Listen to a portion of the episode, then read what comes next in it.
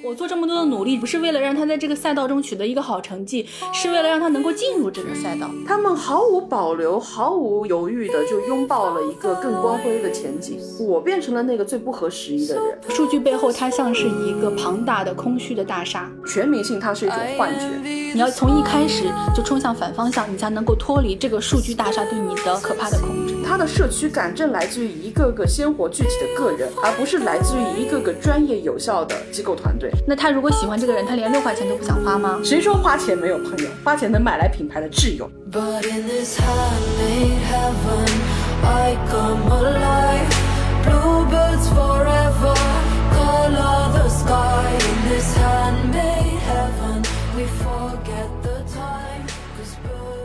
大家好，我是左小姐。大家好，我是葛小姐。那我们现在是聊到了前三了。当时我们排的时候，前三争夺非常激烈的，好啊，就是尤其是。第二、第三个，我们对于要放什么样的，其实我们会有完全不一样的思路。我们当时其实对于第三个还会有一点纠结，就我们觉得当中有一些核心的东西，其实我们在往期的一些节目当中就有提到过，所以我们当时有争议说要不要把这个放在第三个。但是最终我们觉得它其实很符合我们为什么要录一个底线考，就是我们想知道，就是说有一些问题究竟是从什么样的时候它开始产生异化的，尤其就是我们在排名的过程。当中，我们考虑的一个非常重要的指标，就是它把原有的一个规则破坏掉之后，或者说它建立一套新的规则之后，这个规则会对将来的运行产生什么样的一个影响？它会是更好的，还是更坏的？更直观的，还是更隐形的？我们会认为它带来坏的，但是又坏的非常隐形的，是尤为恶劣的。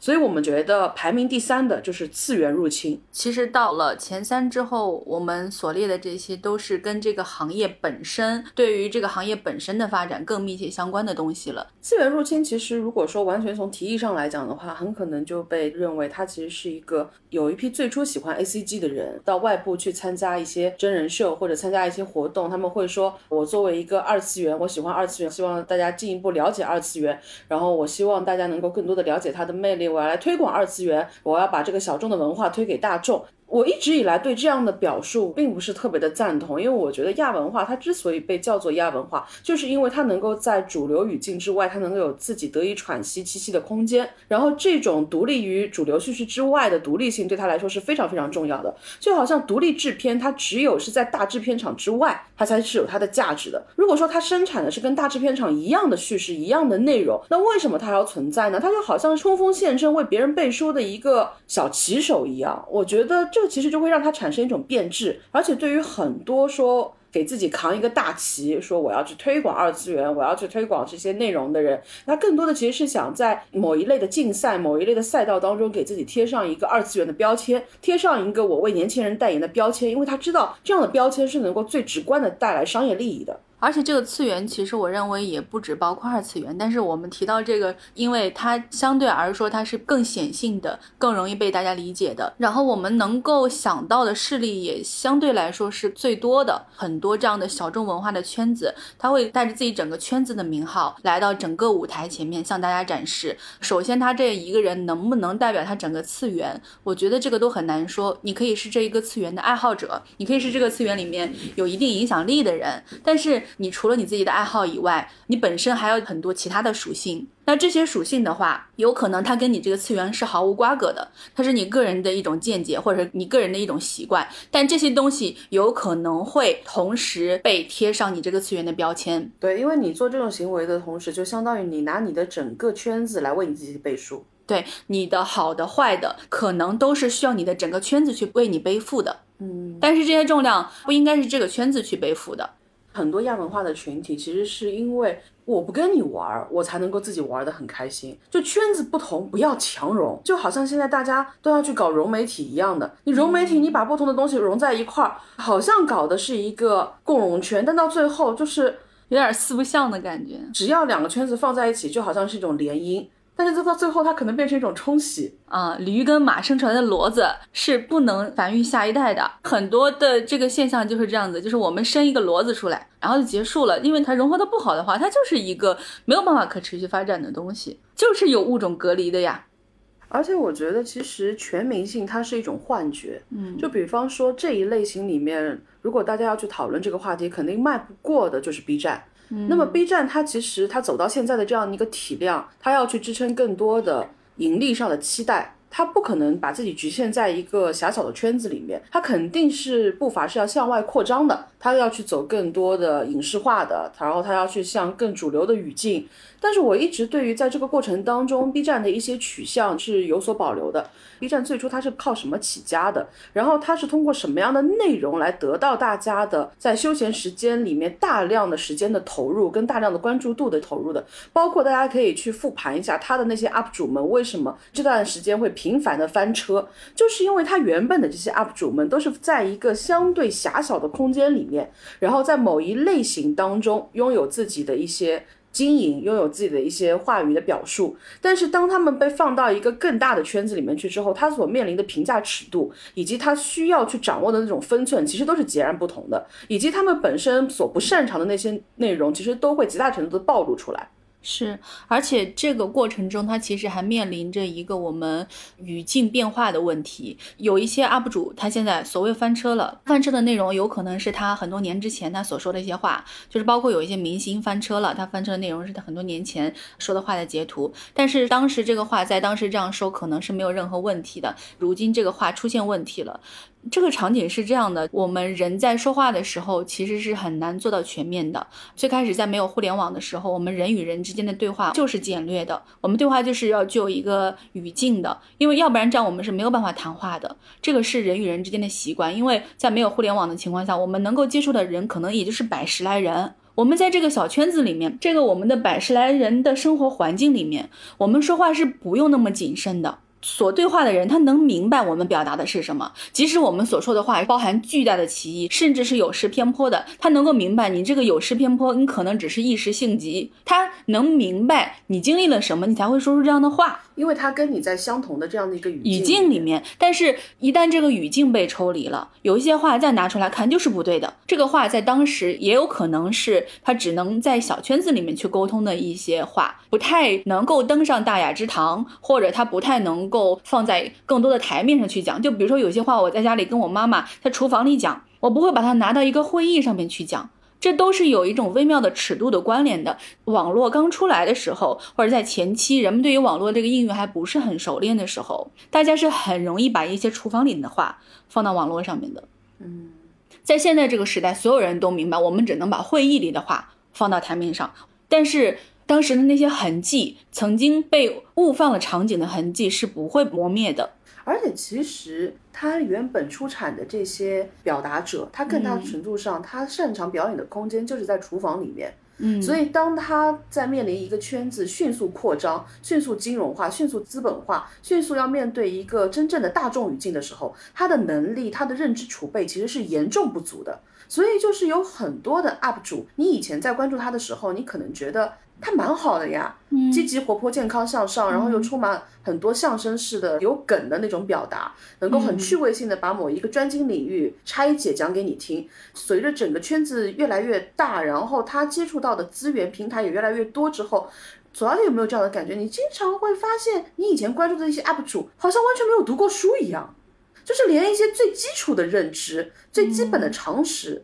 他都是失控的。他在一些问题上的。翻车其实某种程度上是必然的，而且我觉得这种翻车在很大程度上不仅是他个人，就看平台他怎么样去把握这个尺度。如果说平台本身没有对这个事情是重视的，或者说是审慎的，那我觉得不仅是这些 UP 主的翻车，平台他自己的翻车。可能也是短期之内会发生的一件事情。我不知道你有没有印象啊？因为我是有一些印象的，就是在零九一零一一一二差不多这些年间，你在网络上你能够看到很多言论，你放到当下，立刻这个言论是会被删除的。但在当时的，比如说人人网、微博的平台，是有很多这样的学生的发言是广受推崇。的。那有一些我们说的 UP 主也好，有一些人在当时可能也是一个小透明，或者说当时是一个喜欢当时所发布的那些言论的人，他会被那些言论里面的一些精彩的语句蛊惑，他觉得哇，他这样说的是很对的。信奉的这些事会被当成是一种时髦。很多时候情况，他是无意当中他说了一句话，然后这句话得到了巨大的反响，然后他在很长一段时间里面，他就被这种话术给捆绑了，因为他特别清楚的知道，我只要说这个话，就有人爱听，只要有人爱听，就有人给我一键三连，所以他为了这样的关注度，他就会不断的要去推高大家的期待值，他要不断的去说出能够迎合更多大家说的话。如果说你跳脱一个个人的这样一个表现，它就会发生在你一个投稿区或者是一个平台里面，它经常你就会发现逛着逛着玩着玩着，这个平台的内容就高度同质化了。我始终记得最初这一类的站子，比如说，因为他们最初学的都是 Nico Nico，嗯，Nico Nico 它其实本身它不是作为一个主流语境的表达的区域的，就好像现在哪怕是 B 站到了这样的一个体量，二创依旧是它几乎可以说是接近核心的一块存在，有很多的。的人，包括你像爱优腾这样的平台，为什么合力要去打 B 站？就是因为他们的影视很多时候，他们的分发渠道，他们的力度，往往是要借由 B 站才能够充分的进入、深入的进入到每一个粉丝圈层的内部。很多人是看了他们的 PV，看到了他们的二剪，看了他们的二创，然后才会对一个 CP 有所概念，才会对一些人产生强烈的认同，产生一种要追随的那种感觉，然后再回去看他的影视剧。对，所以本身我们如果说把他们作为创作的第一梯队的。话，那些创作的所谓的第一梯队的投放平台，他们对这样的一个以二创或者说是以一个相对再产出的这样的一个平台的第二梯队的这样一个区域，他们的感情是很复杂的。他们也会主动去寻求合作，他又希望说我的东西在你这边能够可以深入的进入到各个垂直的圈层去，但他同时又不希望你能够进一步的扩张跟膨胀，从而影响到第二梯队跟第一梯队当中的一个微妙的尺度。所以这也是平台之间的内部的博弈。但是当时为什么说这些二创的东西会更接近于大家想看的、去消遣、去消费、跟喜爱追随的东西，就是因为它更多的是作为一个个人来的。我不知道左瑶姐在翻现在的一些社交网站上面，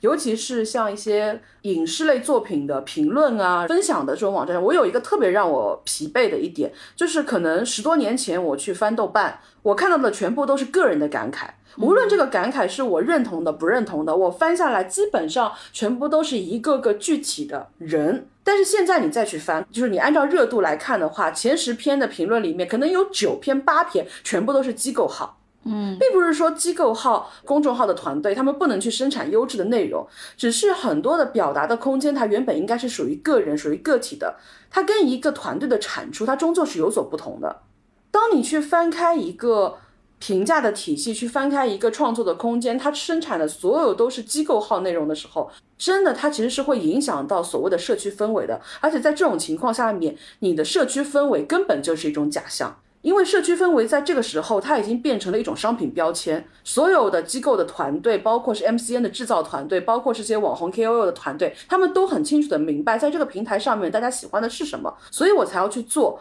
那根据大家做的这些内容的一个反馈，我再去不断调整自己的身姿跟尺寸，再来去迎合你。在这样的情况下面，所谓的平台的社区氛围，它更多像是招股书上的一个标签而已，它根本就是一个泡沫。而且，特别是我对于这些机构号他的那些评论，我会跟他保持一定的距离，因为我看的时候，我会担心他在他非常精准、用语非常得当的描述之中，他会想要暗暗的传达什么观念给我。嗯，就是这些观念可能会影响我自己的判断。我其实不担心每一个个人的用户，他们试图传达什么观念给我，他们试图影响我的判断。个人与个人之间的这种传达，这种我被你说服，是一件非常正常的事情。可能我们打一个更具象化的一个比方，这种感觉就好像。我报名去参加了一个旅行团，然后我期待的是，在这个旅行团当中，我有另外的十个成员在一起，可能会有一次愉快，或能有一次不愉快的旅行。但是我到了这个旅行团之后，经过几天的相处，我发现原来他们这些人全部都是其他的旅行团，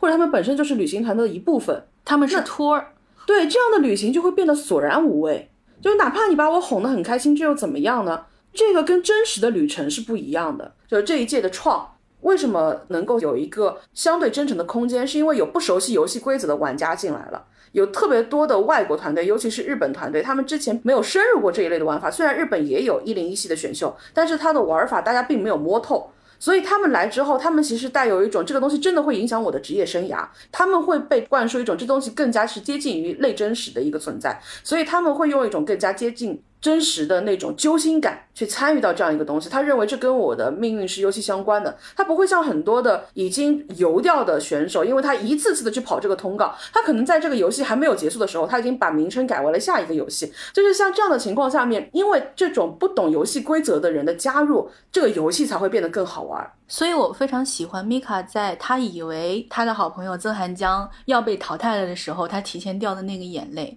并不是所有人都像他这么天真的，因为很多其他的人，他们明白，我即使离开了这里，也没有怎么样；你即使出道了，也没有怎么样。对，就像青里面有一位选手就说。我知道你们想要的是什么，因为他当时提出来说，为什么我们都要在镜头前这样排练呢？背词都没背熟，我们在镜头前这样互相耽误时间有什么意义的？为什么你不能在宿舍躺在床上的时候就把词儿背熟，然后我们就到这边来的？我知道你想要的是什么呀，就是想在镜头前面，我们一开始是不开心的，我们是吵吵闹闹的，然后我们有各自各样的问题，不断的在排练，我们不断的努力，我们流血又流泪，然后我们到这边来，好，我们终于团结一心，努力奋斗，最后我们达成了一个团队的大圆满。你就是用来演的嘛，你知道自己是来参加一场变形记的。你参加的节目很多了，你觉得自己玩熟这个规则了，但其实对于观众来说，观众也看了很多了，观众也能够看得出来这东西到底是真的还是假的。所以很多时候氛围的真实感，是因为有一些人他对于规则摸的没有那么的熟悉，他不确定这个规则在哪里，所以他能够更多的按照自己的本能反应去进行表达、进行创作，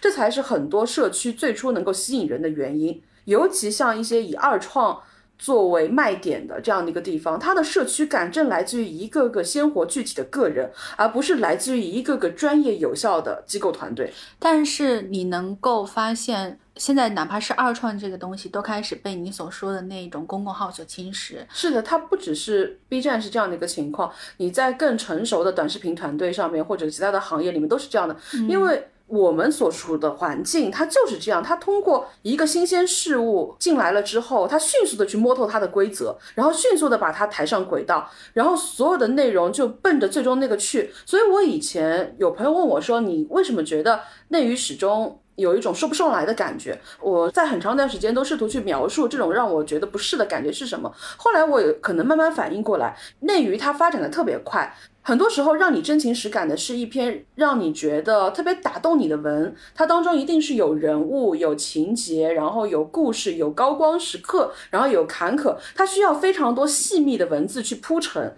然后才能够慢慢带得出来的。但是内娱它是一篇大纲文，它人设有，它情节有，然后它高光时刻也有，但是它就是跟你看书是不一样的，它就跟现在的很多东西的播放倍速是一样的，它是八倍速直奔终点。我就把这个规则迅速摸透，然后我投入短时间的大量的人力物力，我把这个东西就跟我们像之前讲的，我做到三代挖不出粮，这个地方就废了。废了是什么呢？就回到我们刚刚所说的次元侵入，因为这块地我种秃噜了，所以我就得去隔壁挖土了。我要换一块地，对。刚刚说的那个二创的这个问题嘛，我之前有朋友遇到过这种情况，就是他是一个相当不错的 UP 主，个人因为是实在太喜欢看电视剧，那他有时候他会剪一些小视频出来，效果也相对来说也很不错嘛。那时间长了之后，就会有人来跟他联系，说要不要进行一些合作，而且对方很懂得你这些 UP 主要什么，嗯，你不一定要钱，那我可以给你提供另外的东西，一个是你的视频的点播量，另外一个就是我给你提供签名照。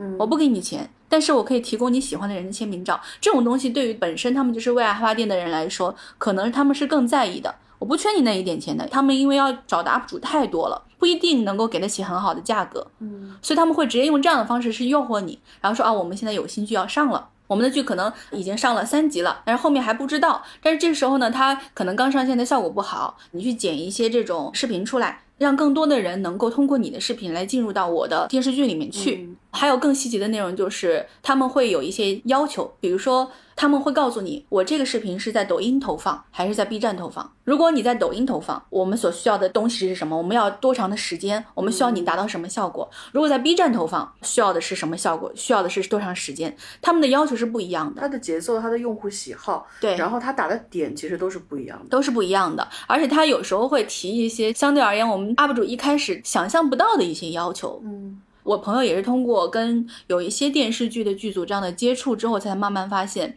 因为他是一个很单纯的人。他之前觉得他首页上面的那一些大号全部是像他一样用爱发电的人。嗯，接受了这样一个甲方之后，他说：“我觉得我很沮丧。我原来以为所有人都跟我一样不拿钱的，但后来发现只有我一个人。我要接受他的东西，我要去做他想要让我做的东西的时候，我发现我是不开心的。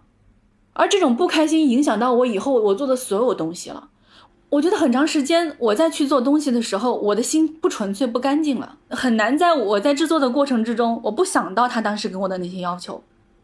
其实像这样的不开心是非常非常珍贵的，很少有人能够真正的因为这件事情而不开心了。是，更多的人想的是我怎么能够尽快的恰饭，然后更多的人忧心的是我的恰饭会不会让我的粉丝跟我产生矛盾。当然，我有时候也会想说。可能打一个不恰当的比方，也许我们任何人都不能永远生活在一个小农经济的社会里面，我们会觉得田园很美好。我们会觉得日出而作，日落而息，用爱发电很美好，但也许它不足以去支撑一个更好的生活。就好像我们现在自己去度假，我们也希望它拥有一个更现代化的社区，能够有一个更现代化的环境。你只要提供我一个相对悠闲的田园的生活就可以了。所以，我以前最早的时候，我们可能要去一个真正的远方，但后来我们发现，就是原来我只要去一个靠近城市的远方就可以了。我有时候会想说，你要求一个曾经提供给你社区氛围的一个地方，永远停留在这个社区氛围当中，是不是也是一种过分的期待？但我后来又去看了一下我们现在的这些圈子，尤其是有所谓发展空间的，他们没有这样的焦虑，他们毫无保留、毫无犹豫的就拥抱了一个更光辉的前景。我变成了那个最不合时宜的人，在那一刻，我就跟左小姐提到那位朋友一样。我觉得我很沮丧，而且我朋友还有另外一个沮丧，就是他觉得他自己宅不干净了。刚开始的时候，他不觉得自己是营销号，也确实没有营销号的任何实质，因为他是真的一个很爱看电视剧，爱看到让我觉得匪夷所思的人。他后面问我们，他说：“你们去看看我的微博，假装这个人你们不认识，你们看我像不像一个营销号？”然后我们去看了，我们说确实，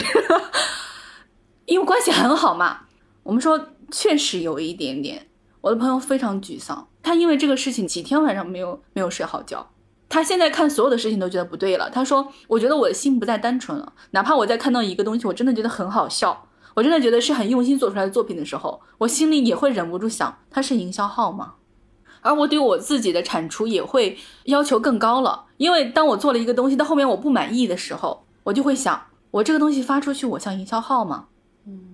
我觉得这种东西对于一个为爱发电的人的打击是真的很大。为爱发电这个词，其实我在日常生活当中已经很少提到了。为爱发电这个词，在我的心目当中，它被滥用的频率已经接近被污染。是，比如说已经被彻底污染掉的后浪。因为我一直我个人的态度就是，后浪是 B 站交给更上层人士的一个投名状。就是你在把你的用户做背书，然后你再向上投诚，同时你也在向资方热烈的去拥抱，你在告诉所有人，青年人在使用我们的社区，你在不断强化这一点。那青年人怎么样去强化他们是青年人的概念？就是用那些已经不年轻的人可能不太熟悉的 A C G 的东西，然后去告诉他，哎，A C G 是年轻的嘛？那好，在玩 A C G 的这些年轻人都在我的社区里面，然后我的年轻人很多，我的用户前景很好，你们赶紧来，然后把自己不断做大做强。然后在这个过程当中，我觉得你是很难保有一个真正所谓的社区氛围的。为什么？就是爱优腾这样的一个网站，他们在这方面没有一种天然的困境，就是因为它本身就是面向一个更主流的语境的。但是 B 站的启示，其实是因为你是依托一个真正的以爱好作为连接的社群的。我有个朋友啊，他曾经是 B 站跟知乎的狂热的粉丝。那 B 站跟知乎他们有时候也会办一些活动，那我朋友是会去买票参加的人，哪怕那个票价其实是挺贵的，因为他对于这一个平台是有归属感的。那他参加了两次这样的活动，包括也经过一些时间之后，到现在他已经完全不会再去做这个事情了。甚至有时候你去提，你去问他说。那什么什么平台又做了一个活动？我印象里你对这个事情是感兴趣。他说不了不了不了，他也不会详细的跟你讲说为什么不了。但是我觉得其实从这个不了之中，你能够意会到这些年的东西对于他自己，他包括他自己的见识，是能够让他明白有些东西是变化了的。所以他现在不会对这些平台，包括我觉得，如果有一个新的平台出来，带给他快乐的新的东西出现，他也不会再像当时那样那么充分的去相信他了。因为你的平台现在并不在乎一个很具象的个体了，嗯，他在乎的是你们所有人凝结成的这样的一个群像。对他来说，那个群像是珍贵的，那个群像是可以用来换取更多的利益的。但是这个群像当中，曾经一个个鲜活个体的人物，对他来说，你们的利润率实在太低了。当你发现一个曾经跟你谈感情的地方，然后在借由感情的连接而不断蓬勃壮大之后，他现在发现这种感情原来早已经过时，早已不值一提。这对于一个一开始就只跟你谈钱的一个地方，他对你的打击一定是更大的。对对对。就是在最初的时候那种状态，跟现在这种状态，它一定会让一个人在过程当中，它会产生一种落差。这种落差产生了，对平台来说，平台也不会受什么样的影响。但是我觉得这样的落差是很难用更多的东西去弥补回来的。像 B 站这样通过更小众的文化逐渐蓬勃壮大的平台，他们会有一个比较大的问题，就是他们原本背后是有更多元的语境的。然后在你逐渐主流化的过程当中，这些逐渐多元的语境，就像我们刚刚讲的，它变成了一种标签。这种标签是丧失生命力的。我标签只要塑一面旗帜、一个人物、一个标杆在那边就够了，我不需要有众多鲜活的个体。我每一个货架上面有一个人，他能够作为一个样式存在在那边，就足以证明我整个社群的多元。对于他们来说，这就够了。就好像我的片子里，就是就好像我我们这个里面有 A 喜欢现所所谓现在喜欢 A C G 喜欢二创喜欢汉服喜欢舞蹈的这批人，那行我每一个品类只要里面有一个人我能够打得出去拿得出手，我只要能够我真正头部的这些他们是有号召力的这么几个人存在，对于我来说我的标签性我的话题性就足够了，全民性它是一种幻觉，B 站的这种投诚它投诚的是一种泡沫，因为没有任何一种所谓的小众文化跟。小众语境下的叙事，它被放到一个大众语境下去，它还依旧可以生存的，它不可能的。像 J.K. 汉服，他们每一次所说的破圈，这种破圈带来的都是一种猎奇。它破圈了之后，它虽然卖的货更多了，但是真正最初对这个东西有所感知的人，他们觉得好，这个氛围败掉了。好了，大家再去追逐一个新的圈子，然后再把一个圈子做起来。好了，这个圈子到后面氛围又坏掉了，大家再去做一个圈子，最后就会发现哇，每一个圈子寸草不生。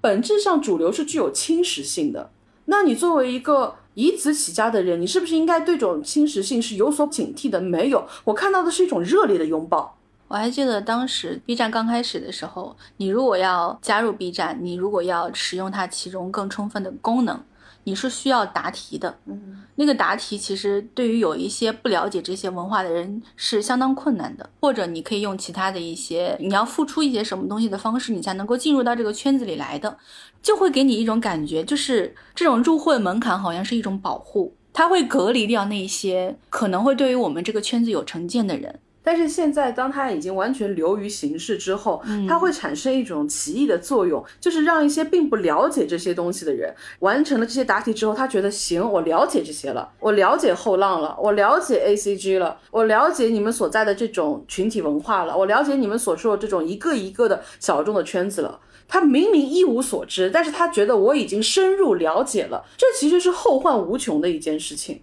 我觉得这个比你不宣传这个文化，你就让它冷掉。两者相较取其轻，我都觉得那就让他冷。尤其你会发现，现在有很多的小众文化圈子有一批人，当然这种心态，我觉得他们也不是完全可取。就是这个氛围本身就变得很扭曲。致力于去推广这种小众文化的人呢，他其实本身可能他并不清楚，并不了解，他急于用这样的一种内容去变现变现。那么真正清楚这些人呢，他们又觉得说，哎呀，你们路人一无所知，然后我是高贵冷圈。他不愿意跟你沟通，对他觉得沟通成本很高，我不愿意花时间去跟你介绍，而且我甚至骄傲于你对我这个圈子一无所知，所以他其实感觉好像宣传的百花齐放，但其实大家个人的壁垒是越来越高的，他完全跟你明面上宣传的那种趋向是背道而驰的一件事情。然后其实我们之前在第四期，对不对？针对这个事情，我们有聊得更详细、更多。我们在说的话，可能也会有所重复。所以，如果大家对于 B 站的内容会感兴趣的话，想听听我们的评论的话呢，你可以去听一下我们第四期的内容。嗯，那我们现在 B 站的内容就到此为止。提 B 站是因为大家可能提到破圈这个概念，它最典型的一个例子是 B 站。是，但是 B 站其实我们已经提了很多，以 B 站作为一个点，它可能更多的能够让大家想到两个字，就是破圈。其实不只是一个平台，它要试图破圈，你会发现这两年好像不只是内容的制作方，身边的各行各业，但凡提到要去做什么的时候，他们一定要去说啊，我们要破圈。破圈真的那么的好吗？就是一个圈子被破了，它当然可以带你去面向更多的人，但是不是这个破字本身，它也破坏掉了这个圈子本身呢？没有一个人真正的去了解每一个圈子，每个人所认知的、所了解的、所接触、所热爱的都是有限的。这个行业似乎好像永远是没有一种去深耕的习惯的。处在这些行业里面的人，他们也没有一种我要在一个点上，我要在一个领域内深耕的这种精神。比如说，有一些他其实是非常看不起 idol，他甚至写了非常难听的歌词去辱骂 idol 的人，他到最后他参与了一个 idol 的节目，顺利出道了。那你怎么对得起当时说的那些话呢？这其实不只是一个个人，它是因为你不断的破圈了之后吧，它带来的并不是各个行业的壁垒被打破，而是各个行业之间的标准它逐渐开始模糊了。所以大家可以毫无负担的就说，我在这个地方试试，我不行，那我再去另外一个地方。我在娱乐圈反复横跳，我实在跳不了了，行，我降维打击，我跟网红去混，对吧？然后网红向上突破，娱乐圈向下共沉沦。就是形成了一个繁华共荣的景象，所以就是很荒诞的一个景象。idol 会在影视综艺上面说，我的梦想是要当一个演员。然后演员呢，就会在打歌舞台一零一综里面去所谓的降维打击，因为他自己本身已经演过一些热剧了，所以他比一些更素人的选手来说，他具有天然的人气。那他可以带着自己热剧当中的一些角色进入到选秀选拔当中去，然后说啊，我其实也有一个唱跳的梦，甚至这两年这样的一个遮羞布都不需要了，就直接明面上就可以说啊，我就是来这边感受一下，然后两年之后我还是要去演戏的。就好像大家对这个事情是没有任何的体面的，我就是来捞一把就走。这个事情他连最基本的遮掩都没有，那你何谈这个行业的底线呢？一个行业的底线难道不就应该是我们要把这个行业最基本的共识维持在我们要把这一行这个活给做好？没有的，我就是来感受一下。观众可能对这种情况也很宽容。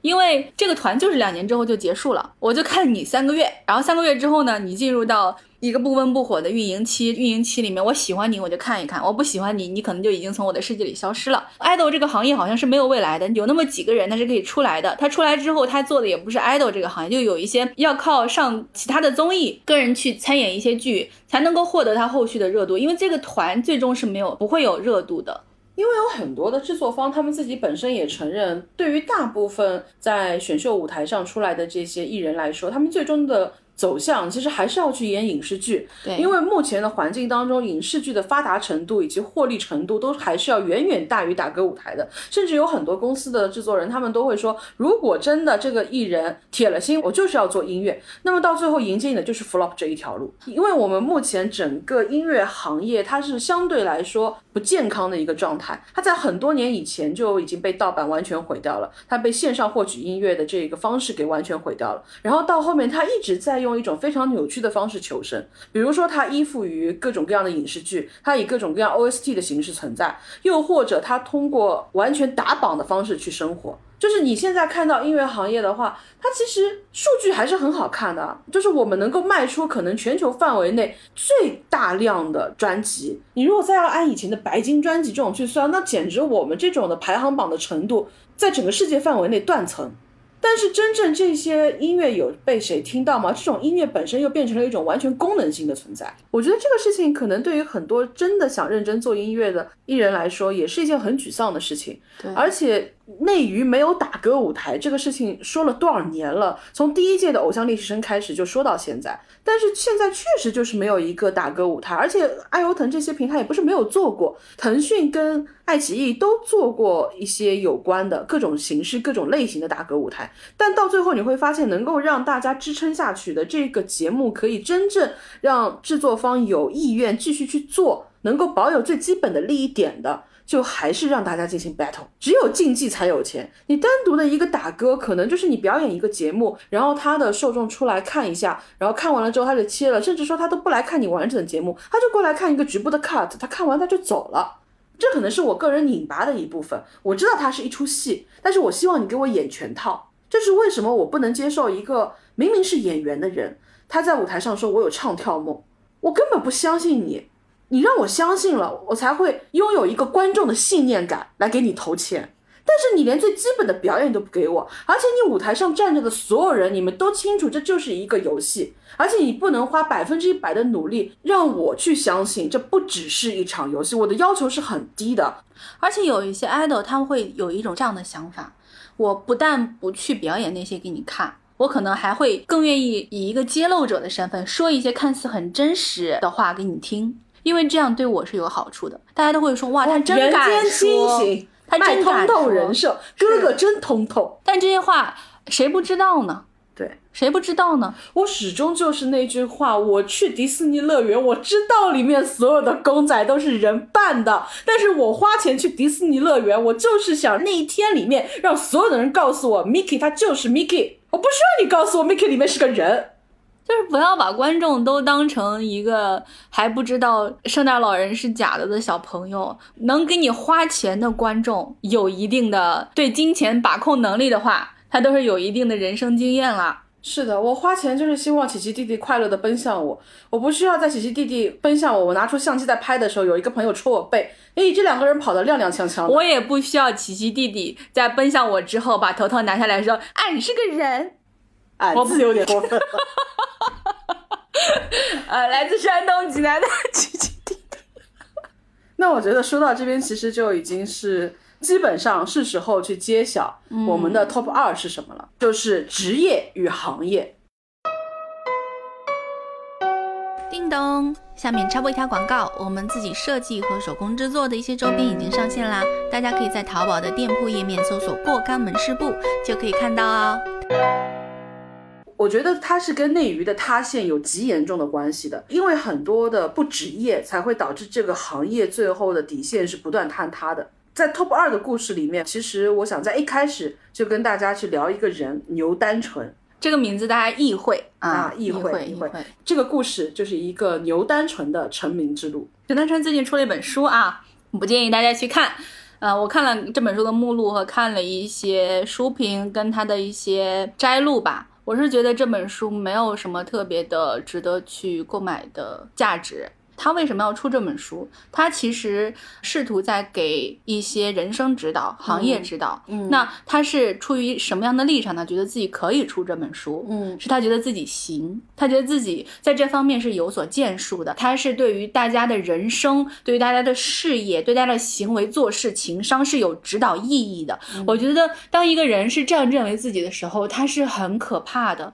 他不会再进行任何的反思了。你的工作岗位上，你真的有做得很好吗？你做的好的是你的营销，还是你真的作为一个经纪人的工作本分？我们通常认为，一个经纪人的工作本分不是营销，营销自有营销公司，自有公关公司。经纪人应该给你的艺人，你了解你的艺人是谁，了解你的艺人想要什么，然后你最终能够帮助你的艺人得到他想要的资源作品。而不是让你的艺人三天两头在热搜上。今天你的艺人人设是这个，明天你的艺人人设是那个，你们内部都没有商量好。你给你的艺人立一个荷尔蒙人设，但你的艺人本身他不想走这条路，他就是愿意在他的微博上去晒他的孩子。然后你开会跟他说，你天天这样做，你天天这样搞，你天天晒你的孩子，我是没有办法帮你维持你的荷尔蒙人设的。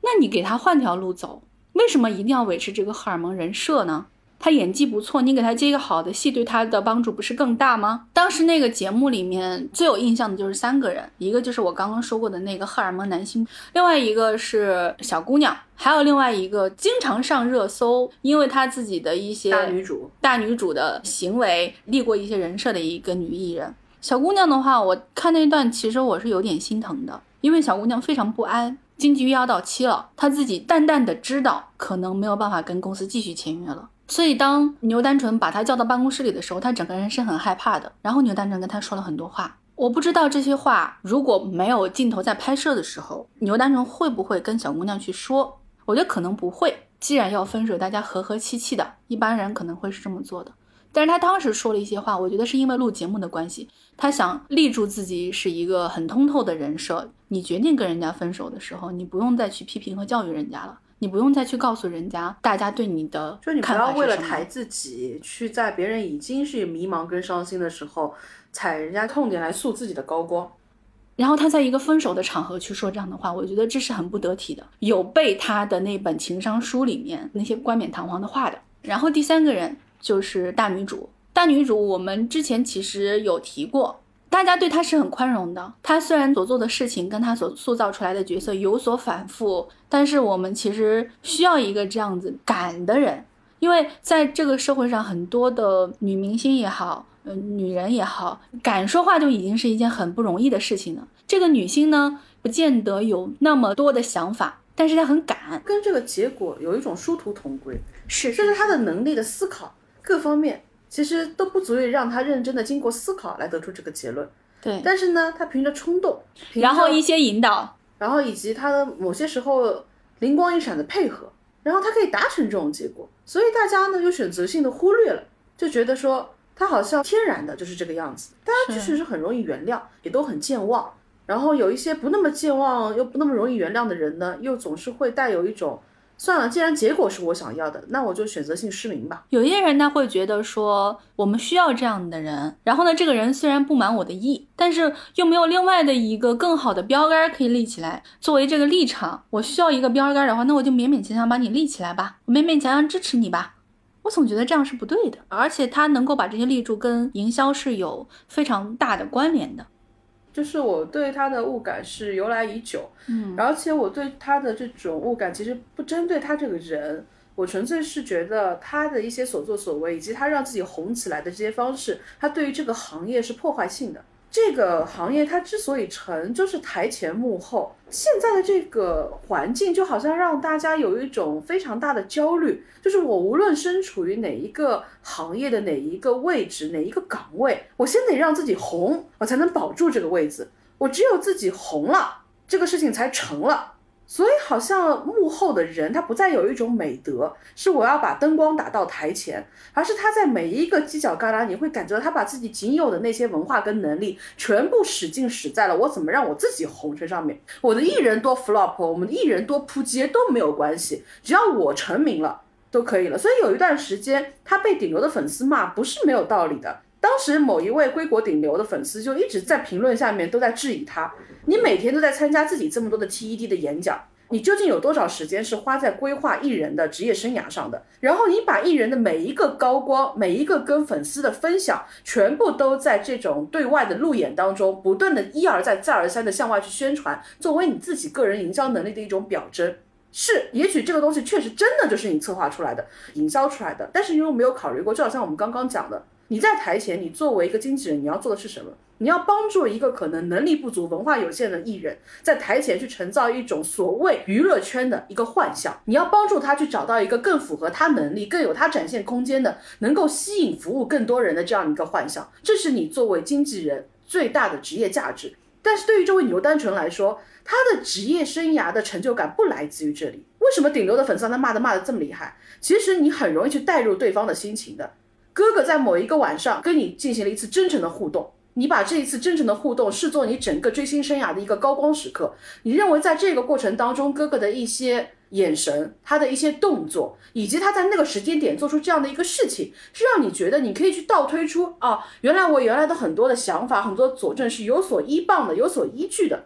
这个其实是增加粉丝粘性的一部分。你是不断的在提供一些证据，让粉丝更加去相信，然后让他们不断去投入到这个过程当中去，来配合完成一场宾主尽欢的演出。但是当粉丝花了钱购买到了这样的一个服务，然后你隔天又在另外的一个场合说这帮子人享受到的所有东西都是假的。那天晚上哥哥之所以会出现，是因为我叫他去。哥哥之所以会做这样的事情，是因为我们经过多么周密的部署，多么严密的安排，然后我们在如此的严密的。精确的控制之下，让他在那个时候对着舞台、对着那个镜头做了那一个你可能觉得是灵光一闪的这样一个表演。你在把它推销给粉丝的时候，你是把它作为一种真诚的、意外的、灵光一现的这样的一个东西去做的。然后你隔天又把它作为你的商业预案，那其实你把粉丝置于何地呢？大家能相信的东西已经非常有限了，为那些非常有限的东西，大家进行高额的付费，你有没有点基本的商业道德啊？在这个过程当中，我严重的怀疑，是不是他把大量的别人的功绩、大量的别人的那些高光时刻，全部尽数的挪用到了他自己极为窘迫的职业生涯当中。因为现在很多时候我们的环境都是这样子的，当一个人成功之后，就会有越来越多的资源堆到他身上。那么这些资源为了让自己也显得更加的物超所值，他们又会把越来越多光鲜亮丽的标签贴到他身上。然后他拥有了更加多的金身之后，他就塑造了更加多面的光鲜亮丽的形象。然后他又以此去吸引更多的资源，不断的去锦上添花，锦上添花。那我其实强烈的建议大家拨开他现在给自己一路营造的所有的经验，你看。他最初出来的时候，他营销自己的无非是给某一位女星营造了一个坦心的形象。而且这个坦心的过程当中，那位女性的努力其实占非常大额的成分。而且在最初的时候，她也引来那位女性的粉丝大量的抨击跟反弹，认为说为什么你把正主所有的努力全部嫁接到自己头上？你当时不过是一个宣传助理，后来才慢慢做到了一个主宣传的位置，然后你就把一个人的成功完全附加在你身上。当然现在因为这两个人一个落下去了，一个起来了，所以你又看着他们又是好闺蜜的一个状态。然后她也很乐于在别人已经落水的时候，表现出一个好像。你们都很凉薄，但是我可以跟他保持良好亲密关系的这样一个形象，这本身也是娱乐圈让人非常作呕的一点。当然，这也是他非常善于经营的一点。他当时所谓的成名作，就是在某一篇营销通稿当中，因为当时那个女星被怀疑跟一个所谓的老戏骨有不正当关系。主笔写了一封声明，说你怎么骂我都没有关系，但是你不能伤害到这位老戏骨。你一旦伤到他，我们一定卯着劲跟你上。这件事情出来之后，既塑造了这个女星的形象，也让这个风波就此平息。这其实就是他当初最大的代表作了。那至于这个女星本身当年的口碑是好的吗？其实你去看这个女星一路以来的这种口碑。你就能够明白，他当时作为一个宣传总监，他究竟给人家提供了一个怎么样的，或者说他在对方的成功当中，他究竟起到了一个什么样的作用呢？而且，就算就算他跟那个女星一时成就，然后他走出来了，他成立了自己的公司，你看他其实非常非常善于经营，他好像是一个很优秀的说客。他可以做一个非常漂亮的 PPT，然后拿这样一个 PPT 去讨到当时最好的那些资源。比如说归国四子当中的有一个人回来的时候，他的整个起跑点是要略高于另外三个人的，因为他当时在原来的团队里面其实是一个相当于 ACE 的存在，所以积累的粉丝可能要比另外一位略占一点优势。然后同时他无论是在唱跳上还是表演上，他学的就是音乐相关的。他自己本身在表演上，大家可以去看他早期的一些有趣，因为当时回来的两个人都分别拿出了自己的作品，而且你也看到这些人回来真的都是说自己伤病了，然后怎么怎么样了，回来一个赛一个的健康。有很多人会去骂流量演员，去骂小鲜肉，是因为流量演员跟小鲜肉虽然是台前最光鲜亮丽，也确实是赚的可能最多的，但是其实他们对于这个行业本身的动摇性，也许不如推他们出来的那些人。所以有很多很鸡贼的人，他们去不断的去骂他们，抨击他们。但即便在这样的一个情况下面，当时牛丹成接触的这一位顶流，他拿出来的几部作品。最初的那部电影，大家可以去看一下，演技还不错的。真的，很多人在已经对他抱有极大成见的情况下，都给出了一个评价，说有潜力的。而且他的唱功其实也是好的，他有一首歌叫《勋章》，很好听的，歌词写的也很好。感兴趣的话可以去听一下。他后面也有接一些电视剧，接那个电视剧真的是一个，我的天啊，那是职业生涯的滑铁卢，真的没有任何一个人。能够拉得住他吗？就是我觉得这个经纪公司究竟是派什么样的用的？是，我觉得经纪公司在这个时候就应该劝他不要去接那个电视剧。就是你没有想到他能在一个滑铁卢之后迅速再给自己第二个滑铁卢，这个真的是一路下行啊！你买一只潜力股能够这样的下行趋势，我觉得真的是牛了。但是说回正题啊，就是当时他去接触的时候，他面临的难度确实是非常高的，因为几乎目之所及，无论是大团队还是小团队，所有的公司都在接触他。那么当时牛单纯是凭借什么去直接在第一时间就把他拉到自己麾下的？是因为他把握了这个人非常重要的一个心态，就是所有人跟他去谈都是说我们能够让你多红，我们能够给你什么样的资源，我们能怎么怎么怎么样。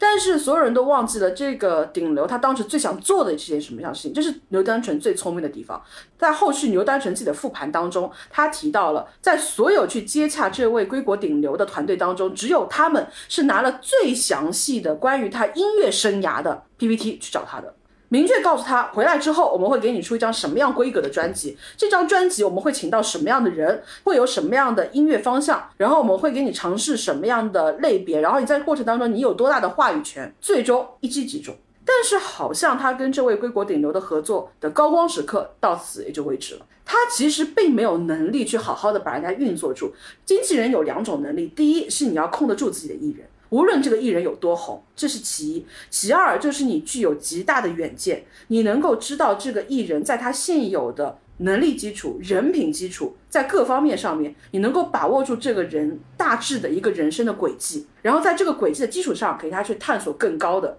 他能够冲到的这个余地。呃，主要这个男性呢，就是你通过后续他的个人发展，不能说他有很多的问题，因为对比现在各种问题频出的内娱来说，你会觉得他有很多的事情已经做得相当之体面了。我觉得是很可惜的，就是他不管是长相、唱歌的能力、表演的能力，各方面其实都还可以。然后综艺感嘛，也有一定的综艺感。唯一的事情就是这个人本身吧，也有点懒，他对自己没有要求。他其实是一个心态很平和的人，乐于过自己的小。小日子，他没有太多的那种欲望，他要往上升，他要升到什么地步？我要出一个什么等级的作品的欲望？这样的一个人吧，你需要有一个强有力的团队，你要有人给他一些概念。他是这样的人，最好的方式就是让他在刚开始出来的时候就一口气欠九亿，然后他抱着一种 我如果不还了九亿，我就活不下去的心态，就可以让他好好努力。但是关键就是像他这一类型的艺人。如果说再有那么一点点天赋的话，他们大部分的人，他们的人生都太顺利了。会努力的都是普通人，大部分的有天赋又顺利的人，他都会躺平的。除了他的个人的惰性之外，也有很大一部分是他的人生没有阻力。人很多时候，你的挑战的欲望，你努力的欲望，都是来自于你面前有一座高峰，我想去攀上它，然后我想去站在一个顶点去看一看那个风景。但是人家生来就在罗马，所有的东西对他来说都是唾手可得，我没有什么可争取的。对粉丝对他来说，他也轻易就获得了，所以粉丝对他来说，他也完全很难去构成更亲密的情感的连接。那在这个里面，他除了感觉到嗡嗡声之外，他其实没有任何的兴奋感的。就是很大程度上，这个艺人之后没有按照大家之前的那种预期有那么那么大的成就，是因为他本人觉得我现在的生活挺好。就好像杜华带过一个艺人叫阿兰，阿兰就是把很多人没有说的话都说出来了。阿兰就说：“你算什么东西？我跟滨崎步都是朋友，你来教我唱歌。”我参加过什么什么样的活动？我见过见过什么样的人？你来教我做事情。阿兰当然是很可爱很可爱的一个人，他不是可爱天真到一种程度，他都不会把这个话来跟你讲。他就是因为太顺遂了，他出道就是根正苗红的体制内顶流的关门入室弟子。然后一出道，马上就被当时日本最大的唱片公司最重要的制作人直接拿过去，所有的资源，所有好的东西任君挑选，而且制作人非常爱他，非常爱他，完全就是我人生中最后的最重要的缪斯了。然后他上节目的时候，主持人就问他说喜欢吃什么，他说我喜欢吃牛肉，然后主持人就提醒他说你喜欢吃哈密瓜，我喜欢吃牛肉，很可爱的，当然真的很可爱，因为他没有经历过任何的坎坷。然后他又天赋异禀，他的歌实话实说，真的好。然后他整个人的音乐审美其实也是在的，你会发现他哪怕到现在，他整个人在娱乐圈好像是退居不知道多少线，但是他的审美能力，他对于音乐的领悟力，以及他要去努力表现的时候，他对于音乐审美质感的把握，依旧是超越很多人的。这就是他的天赋所在。那么拥有这样天赋的人。他往往就觉得好像真的没有什么东西可以刺激到我了。阿兰当时其实在日本是被推为哀回的大歌姬的嘛？你想要在那个年代，哀回的歌姬是多值钱的一个存在？因为在那个时候，整个日本的唱片，你去看那个时候的欧榜的数据，几乎也已经是一路下行的一个时候了。然后 AKB 那个时候所谓的四十八系商法又没有出来，几乎完完全全是靠哀回的几大歌姬撑起了实体唱片时代最后的门面。在那样的时候，阿兰作为一个中国人，他可以在哀回里面占据如此重要的地步。你放在他的位置上来讲，他也没有什么可以努力的地方了。老天爷喂饭喂到这种程度，他真的吃撑了，牛肉吃撑了，他不想努力努力再努力了，那就回来吧。然后回来最大的问题是什么？就是碰到了杜华呀。杜华有能力带阿兰吗？他根本没有能力带。杜华根本不懂阿兰的好在什么地方。他个人的审美，他个人的职业规划，然后他。专业的能力都不足以去匹配阿兰这样的一个人，因为阿兰需要一个能够去调动他强积极性的一个存在。但是杜华本身就是一个各方面都很匮乏的一个人物，这两个人的合作，最终阿兰一路扶老，不是完全可以想见的一件事情。放到牛端成这个事情上来讲的话，他也缺乏对艺人清晰的规划，以及对艺人的控制力跟影响力。所以在他跟这位艺人合作的过程当中，他就是一个非常明显的曲线，一路下行。你可以说这个事情是不是跟这个艺人的性格有所关系？那么他后面也签了另外一位归国四子，那是工人的努力，努力再努力，可以说是一个非常自律的人了。在起点上，嗯，他可能跟同期的一些同伴们享受到的灯光都略晚一些。就像你刚刚讲的，他的自律的程度，以及他愿意为了迈往更高处所付出努力的这种程度上来讲，他可以说是真的超过了非常非常多同辈的艺人的。但就是这样的一个人，他在跟牛丹纯合作的那段时间里面，真的，大家复盘一下，想一想，不要被他的这种通稿给骗了。大家去想一想，牛丹纯留给这位艺人什么？就是一个朝阳区 bot。是，而且这个艺人是在跟他结束了合作之后，通过自己的努力，其实是。挽回了很多当时对他的误解的，所以大家盘一盘，恳请大家盘一盘，牛单纯他究竟成功在哪里？他作为一个职业经纪人，他究竟成功了什么？他给他的艺人带来了什么东西？他给他艺人带来了什么作品？他给他艺人带来了什么名声？从各个维度上，你去想一想，他到底做成功了什么？合作过的艺人真的是做一个亏一单，做一个亏一单，没有人是在他手里起飞的，所有人都是在他手里迫降的。就算是我们刚刚说的那个大女主，在某种程度上，她也没有带给这个大女主更多的在事业上面的飞升。我不觉得一个电影咖到最后成为一个综艺咖是一件好事情。然而，就是这样的一个经纪人，他竟然成为了目前我们内娱当中最为拔尖的经纪人之一。你可以想见，这个行业不叫体面、不讲规则到了什么样的一个程度。也许你觉得说。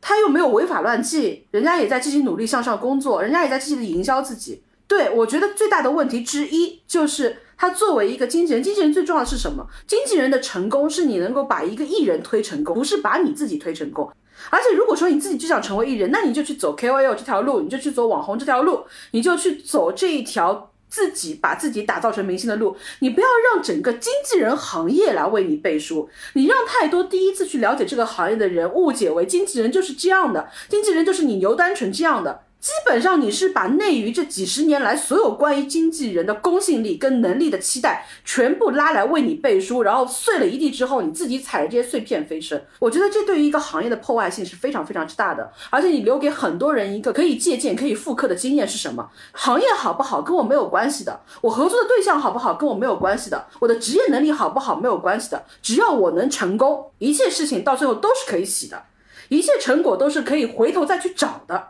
牛单纯，他曾经在他在节目里面说的一句话，他把他的艺人称之为一个客户。越是发达的娱乐环境，他越是不需要一个保姆型的经纪人的，他需要的确实是一个专业的，可以是客户服务式的这样的一个商业合作伙伴。其实一心娱乐的这一套东西，根本不新鲜的。我不知道大家有没有看过一部很老的美剧，叫做《明星伙伴》。《明星伙伴》里面，它当中有一个核心角色 Ari，Ari 他背后就是美国最大的一个娱乐经纪公司之一。就是奋进，大家可以去看一下奋进所使用的模式，在多少年前，人家就是一心娱乐，现在好像是一个完全新兴样态一样的这种。因为一心娱乐打的就是我不再是一个艺人，像配一个工作室一样配一个完整的团队，我希望它是更流水线的，更加产业化的。比如说我宣传就是负责宣传，我可能宣传同时带很多的头部艺人，然后他们每一个人的宣传的工作都交给我，然后商务就是专门的商务，然后头部艺人所有的商务的活动堆积到我这边来，然后也方便所有的客户要去寻求商务合作，寻求宣传的需求，然后。寻求一系列的真正的细分的工作的时候，他们都能够对接到各个岗位上细分的人，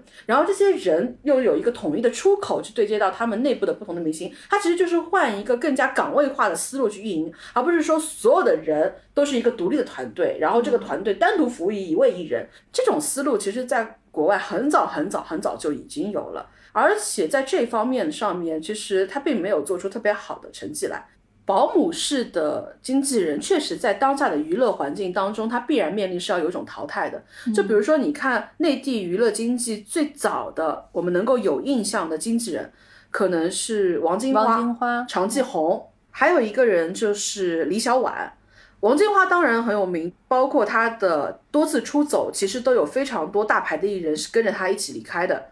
包括现在大家很熟悉、经常被拿来作为内娱经纪人模范案例的合颂传媒，嗯，就是李冰冰跟她的家里人、她的姐妹李雪一起创办的这样一个合颂传媒，他们其实就是很明显的，他们把这样的一个亲属关系经营成了一个非常非常现代商业语境下的这样的一种合作关系。李雪其实是从王金花手上出来的，而且一直是有各种江湖传言，说王金花不断的在面对各种后辈的时候，说你怎么不能像当年的李雪那样呢？颇有一种意难忘、意难平的感觉。然后还有一个就是李小婉的荣幸达，提到荣幸达，可能大家觉得关系最紧密的是李少红，但是其实李小婉在荣幸达里面是非常重要的一个存在，而且荣幸达早期也是有非常多的大腕，像周迅、陈坤、杨幂、杨洋、李沁、蒋梦婕一批人，全部都是。荣信达的，如果说感兴趣啊，今天我们就不再岔开去聊这个了，可能以后有专门的机会去聊，因为它真的是我觉得中国内地娱乐史上、综艺史上独一份的奇葩，《红楼梦》中人啊，这个这个我们后面再讲。这个综艺其实跟荣信达密不可分，荣信达的兴与衰，以及我们现在能够看到的非常多的一些人，都是跟这个综艺密切相关的。嗯，但我们先现在略过不提，就是这三个人，你会发现他们。起来的这样的一个时间，明显是到了零五年的这个节点。王金花也好，常继红也好，还有李小婉，好像功成名就的这个时间点，以及他们开始慢慢要走下坡路的这个时间点，都是在差不多零四零五年这个时候。然后你把它放到一个更大的企业去看的话，就是华谊。华谊零五年的时候就出现了大批艺人出走，所以后面他进行过转型，他要把自己的这个跟艺人经济的这方面的工作安排转型成说头部的艺人，他们可以拥有自己的工作室。但是到后面艺人就会发现，我既然拥有我做工作室的能力。我也拥有这样的话语权，我为什么还要在你华谊里面做一个工作室呢？我可以完全独立出去嘛。到后面其实这个东西没有能够长久，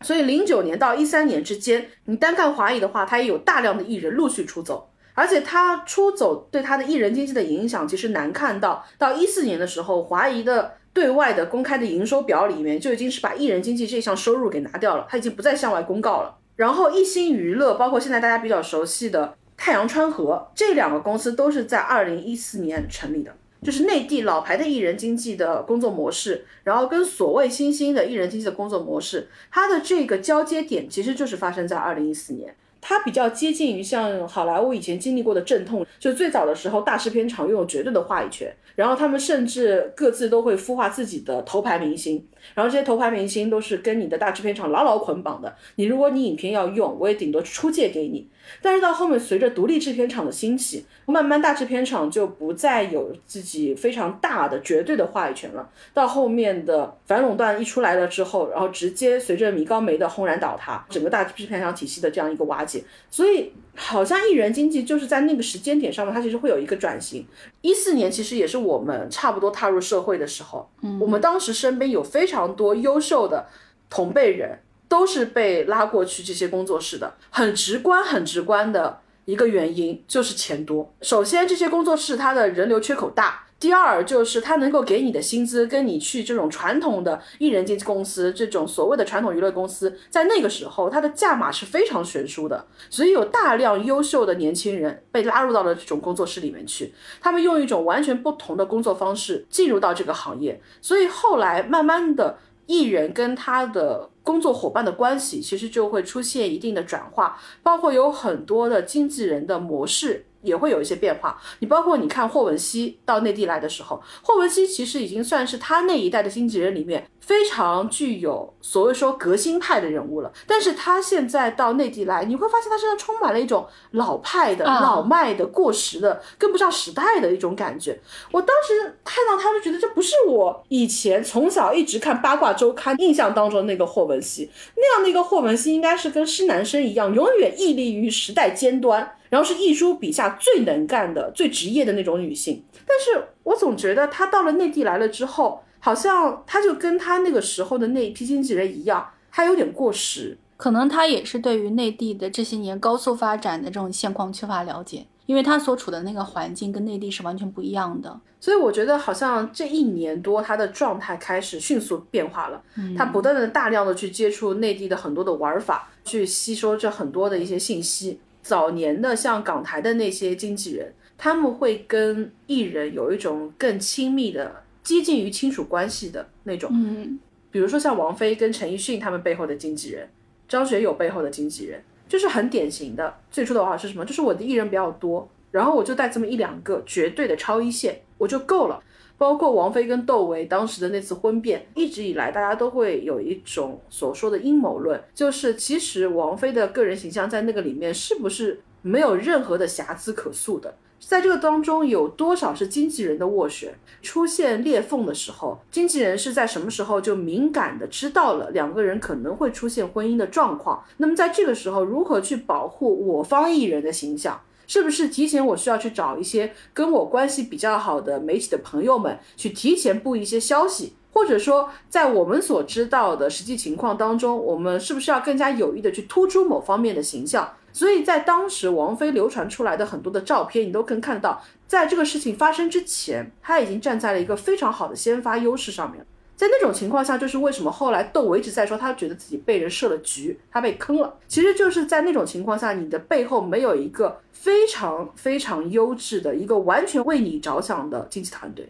而这样的一个经纪团队，你又发现它是隐形的，它有一种传统的职业道德。我打的这份工，我赚的这份钱，是要把你的这个形象经营塑造好，把你推到一个更高位，然后我赚取你这份佣金。这是经纪人这个行业当中一种非常传统的职业性，但是牛单纯破坏了这种职业性。他在跟艺人的合作当中，不断的在掠夺艺人身上的资源来为自己贴金，这种其实是违背了你这个行业本身的属性的。而且他对艺人的很多东西，其实我觉得是缺乏保护的。你就拿做一首歌来说，你要推一首歌，大家都知道你推这个歌手可能是最有效的。那如果说这首歌在做宣发的时候，什么都要宣传。也许你每一个环节确实都很重要，但是你推的过程当中应该是有层次的。比如说你在编曲里面，你会有很多的乐器，那你在做分轨混音的时候，你其实是要把合适的乐器放在合适的地方去的。有一些乐器的声音它不能抢的，你可能要把它放在一个稍微偏一点的位置，然后在这个位置大家混合在一起，效果是最好的。包括有一些和声，你应该把这个和声的音量调到一个舒适的，能够托起主音又不会盖住主音的一个位置上。如果你的和声把你的主音抢掉了。你这首歌我不知道你推的是主音还是和声了，你可能和声才是主音吧。我确实是觉得，也许当下的环境确实不应该再推崇一种保姆式的经纪人了。但是这种更加现代的、更新型的、更职业的这种经纪人的合作关系，绝对、绝对、绝对不是牛单纯这种。而且我觉得，我们把牛丹纯推到一个这么高的位置，其实就好像。写作的人把郭敬明推到一个很高的位置是一样的，在某种程度上，他们都是对于行业有极大破坏性影响的人。很多很多的事情，并不是大家不能、大家不会，是大家有最基本的职业操守在，知道这个事情我或许不应该做。同样的一个例子，其实就是徐峥。当然，我也不觉得那个时候出来骂徐峥的陈思诚有多值得肯定。陈思诚恰恰也是一种很鸡贼的行为，他知道我发一个声明啊，你不能让行业的兄弟们这样子过，那日子过不下去了。但是我就觉得，在陈思诚这样的鸡贼上面，徐峥还能断层的鸡贼，不容易的。你不要说你要对电影有热爱了，你在这个行业当中从事了这么久的一位从业人员，他可以做到在自己的利益极大受到影响的时候，毫无保留、毫无任何犹豫的第一时间抛弃自己同行的战友。我只要自己能够上岸，我管你们在下面是死是活。大家一定要考虑到一个当时的现实因素，就是在徐峥囧妈上线的那个时间点，大家对于疫情后来的这种完全常态化的影响是没有任何的认知的。你包括整个院线在内，其实当时大家对这个事情的预判都是我们可能最多最多损失一个季度，而徐峥就是在这样的一个预判的情况下面，他觉得我不能等，会拖死我，所以不管你们死不死。我保住我的命要紧。他的那件事情就在于，你能看到在这个行业当中的人，当他有一丝机会的时候，他会毫不犹豫的去毁掉这个行业。侵犯的利益不只是说其他的同期上映的电影，还有包括当时已经为他做过很多宣传、付出了很多金钱的影院。是因为这不是他第一次变了，就明显感觉到囧妈这个团队对于这部电影其实是很没有信心的。当时那一年的春节档确实竞争比较激烈，但是一般来说呢，春节档无论是怎么样规模的片子，大家往往都会有一种行业默契在，就是你年夜饭是要让人家吃的，因为影院不管怎么样，他人再怎么安排，我要放电影的话，我总归是要安排人来上班的呀。如果说你除夕夜就要开始放的话，终归是要有人，没有人在家里吃团圆饭了。对于很多人来说，这一年的团圆饭啊。但是囧妈呢，可能就觉得说确实不乐观，所以她要抢跑。所以她在已经确认说跟其他的电影一样要大年初一上映的时候，临时通知所有的院线，好，我要除夕夜上。在这样的一个情况下面，院线也是考虑到这部片子可能带来的一些，我们不能说院线完全就是出于一种道德去配合，当然也不是，院线还是出于一种利益上的考量。那行吧，那我们就做吧。可能就是这份钱还是想赚，但是多多少少有一点心不甘情不愿，心里可能有一种拧巴，就是这个钱我赚的也是不是很乐意。虽然这个钱我也还要赚，就好像我们平时不想去上班，骂骂咧咧还是去上了。在这样的一个情况下面，所有人已经为了他除夕夜的上映去铺了非常多前期的投入跟物料的时候，然后他突然之间，哎，人家上线了，这个事情只能说当机立断做得出。我不知道后续啊，他这样的行为会不会对后续，就比如说影院再跟他合作，会产生一些影响。但我觉得在当时他完全不在乎这些，因为可能他也会对于商业行为有一种考量，就是只要有钱赚，骂骂咧咧，我还是会继续跟你合作的。对，影院当时其实是出了联合声明嘛，虽然说真正的最大的院线并没有下场，但是还是有很多不同体量的院线。一起出来了，说徐峥的电影我们再也不合作，这当然很可能也是一种在那个时候的一种态度的一种表明，而且也有很多人为囧妈洗地嘛，说电影内容的线下到线上其实是一个不可逆转的趋势，或者说是一个大势所趋，一个必须要去探索的方向。囧妈以一己之力让中国电影直接迈入了这个里程碑，包括徐峥他自己有做一个 app。其实他对于这个东西，他一直有布局。他在当时在抖音上线的时候，同时他也有去宣传的那个 app，就是你在他这个 app 上面也是可以看得到的。我当时看到这个的时候，我对于他的那种反感是又加深了一层的。你真的是什么都不放过，一分余量都不放过。而且在那个时候，虽然说网络上有很多讨论他的声音，但是普通的观众对于不花钱可以从自己相对而言日常可以经常使用的这种平台上面直接看到电影，对这件事情一方面在新。新鲜，另外一方面觉得不花钱总归免费是造福大众的事情嘛，他会对这个东西有一些正面的评价的。同时呢，大众又会对于在当时所推的那个 app 有好感，他这个东西以后都是要造福我们的，我们都可以免费看到电影的。这个事情就很像快递收费，按道理你作为。消费者你就应该享受快递送货到家，但是呢，快递后面他就给你提供了一个一度免费的储物柜。在最初一批人提出意见的时候，很多人就说蛮好的呀，我上下班的呀，你不上班的，你东西天天在家里二十四小时可以收的，快递员辛不辛苦的啦？啊，你这样不挺好的吗？你这样盯着人家上，往往是这样的一批人，到最后这个快递箱要收一块钱了，他开始跳起来了，他开始叫起来了，就是这个火烧不到自己身上。他永远是可以挺着叫好的，到最后呢，他又叫的比你更欢。而且到最后，你其实可以预见到一个事情，就像这个快递收费一样，刚开始免费给你看电影，后面就是三十六块钱、三十八块钱给你在网上花线下的价格去看一部电影的。他把你圈进去了，到后面怎么宰你，就无非是一个姿势的问题。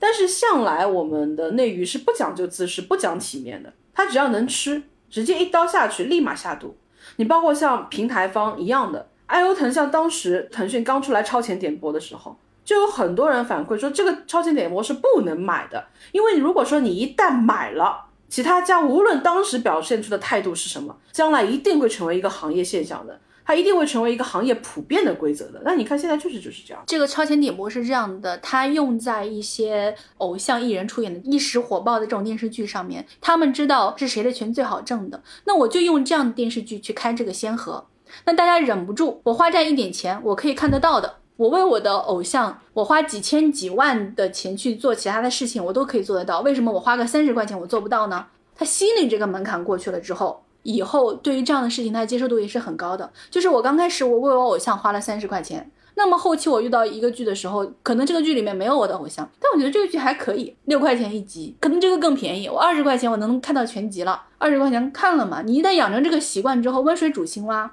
对于超前点播的负面情绪，其实是不针对于超前点播本身这件事情的。嗯，就是如果说超前点播，你换一种方式出来，也许我会很欣然接受，因为有时候我可能就是想说，我一口气能把东西全部看完。但是这是我的一种选择。那为什么平台的超前点播会让大家觉得那么的不适？是因为它一下子提醒你，你是没有选择的。规则的制定以及是否付费的这个意愿，很大程度上都不是由你来决定的。就是我原本已经花了钱去购买了你一个会员服务，然后你突然之间这个会员服务不经过跟我们任何的沟通，这个会员服务就只能享受到我原来二分之一的内容了。那么你如果可以照样去复刻的话，那可能我同样的二十块钱，我这个月是可以看这点东西的，我下个月就只能看二分之一的东西，我再下个月就只要看四分之一的东西了。你虽然说这个会员没有涨价，但是我作为这个会员，我享受到的东西是不断在缩水的。我对于这种不经过任何的沟通，完全是出于一种我平台的垄断。当我形成一定的规模体量之后，我再以这种规模体量来倒逼你接受我的规则，这就是一种百分之两百的霸王条款。在超前点播之前，还有另外一个东西也是一样的，就是它的平台推荐。我之前是为了免广告，我才买了你的会员。我之前那个可能更长时间的广告可能是被去除了，但是你这时候会有一个十五秒钟的推荐给我，推荐你的平台上面的影片、电影、电视剧、综艺，这就不是广告了吗？你有给我选择吗？我买这个会员的时候，你跟我说免广告。我甚至没有一个付更多的钱把这个十五秒钟的广告去掉的功能，因为它不是广告，因为他们说这是我给你的会员尊享推荐。嗯，既然是尊享推荐，怎么可能叫广告呢？那你只能再去点掉那个广告。这个事情一度让我非常恼火，我就去给客服打电话，我说这个不是广告吗？他说这个不是广告呢，亲，这个是我们为您尊享的会员提供的一个额外的福利呢，亲。恳请提醒各家客服好好说话，不要亲亲，好吗？但是这个事情最终还是没有办法解决。所有的这种霸王条款都是这样的，包括有一些 app 要我们提供一些额外的我们的个人信息给他。如果我们选择不提供的时候，他不是说好你不提供我就不要了，你可以继续使用我的部分功能也好，不，他部分功能都不能使用。我只要不提供他想要的这些信息给他，他是不让我使用的。他会让我考虑一下，考虑一下要不要使用它。你们可以给我一种选择。我觉得刚刚葛小姐所说的选择也是在这个地方。你给我一些选择。如果我不提供位置信息给你，平台所需要的一些基于位置信息的推荐，我就得不到了这个服务。我觉得我愿意。比如说，你有一些功能是推荐我附近的人喜欢看的电视剧给我，所以你需要我的用户信息。我理解，我可以告诉你，对我同意不使用这个功能，然后你就不需要使用我的位置信息了。我觉得这是一种对等的选择。我知道我要付出什么，我同意我要失去什么，然后我们继续合作。对你作为消费者也好，你作为观众也好，你都感觉不到你是被尊重的，你是被放在一个相对的可以去沟通的位置上的，没有的。你连找到一个活人客服，可能都需要你事先在网络上查询攻略。他们一旦说通过先期一系列的积累，拥有了话语权之后，他们就可以去联合自己同战壕的所有的朋友们，去推出一系列跟他们有益的声明。所以他今天可以进行超前点播，他明天就可以禁止其他平台的二创。那他后天会干什么呢？我觉得我们的不满不在于说你今天、明天、后天推出了什么，而是在于我对于你今天、明天、后天推出的任何一样东西，我都是没有话语权，甚至没有议价权的。这样的平台，如果说平台本身它就是有天然的逐利倾向的，那么对于一些我们所说更加传统的，一直以来大家都颇为爱怜的纸媒行业，真的是体面都不要了。你知道，我看到一些原来传统的新闻资讯杂志开始学时尚杂志，开始卖女团成团的单封的时候，开始去挖女团的专访，然后把女团的专访拿过来做封面，然后卖他们的封面的时候，这些老牌的人物杂志、老牌的文化杂志，以他们这些出道艺人的封面作为卖点的时候，我真的是很失望的。我是看着这些杂志长大的。而且也是很大程度上是因为这一类的杂志，我才会进入到这个类似的行业去的。我是有认真买回来，我有看你们所写的这些文章的报道的，但是我没有能够在这些报道当中看到不同的角度，乃至稍微认真的角度。我看到的竟然是跟网上的那一些所谓的营销号一样的那种哥哥姐姐弟弟妹妹有多辛苦，哥哥姐姐弟弟妹妹有多不容易，他们面临一个怎样的未来，然后让我们祝福他们。未来可期，前途似锦。我跟葛小姐做过同样的事情，我买过类似的这样的杂志去看，因为我好奇。我觉得作为一个跟传统的时尚杂志完全不同的杂志，你是会怎么去做这个专题？你是不是会有一个独特的角度？你是不是会有一个整体的对于这个行业的把握？你会不会对这个行业提出问题？这些人可能只是你的一个研究者。我最后发现不是的，不是的。我看完之后很失望的。你会带有一种预期，它应该有一种更加社会性的笔触，它能够从一种更加具有普世意义的角度上，更新闻专业主义的角度去切入到这个行业，去切入到这一个个活生生的个体，他们是怎么在当下内娱的环境当中被塑造成这样的形象的？他们是怎么会拥有目前的这种体量的？以及这样的体量会带来哪一些附加的价值？然后你从还原一个个鲜活具体的人开始。让我们管中窥豹，能够去看到这个行业究竟是一种什么样的样态，它究竟在迈向一个什么样的未来。但是你在这个文字当中是没有任何的思考的。有一个很直观的是，也许文字本身它的表达的空间，它切入角度都还能见仁见智。但是当你开始把重点花在拍照片的时候，那我觉得你跟时尚杂志就没有任何的区别了。你的卖点是在于它有多少多少彩页。那你跟卖电子刊的这些杂志有什么样的区别呢？电子刊是让我觉得更加突破我下限的一件事情。是，虽然说整个文本内容从完全的纸质化到现在的电子化，它是一个更加明显的一个大趋势，而且是大家习惯的一个大趋势。但是我觉得电子刊这个东西真的是时尚杂志，你说到底你也是一个杂志。也许这种态度很端着、很上纲上线，说你应该要去提供。潮流的导向啊，时尚相关的信息啊，你要提供很多的东西啊，而且现在在整个广告主投放的重点开始转向其他的渠道的时候，时尚杂志就是很步履维艰，就是很艰难，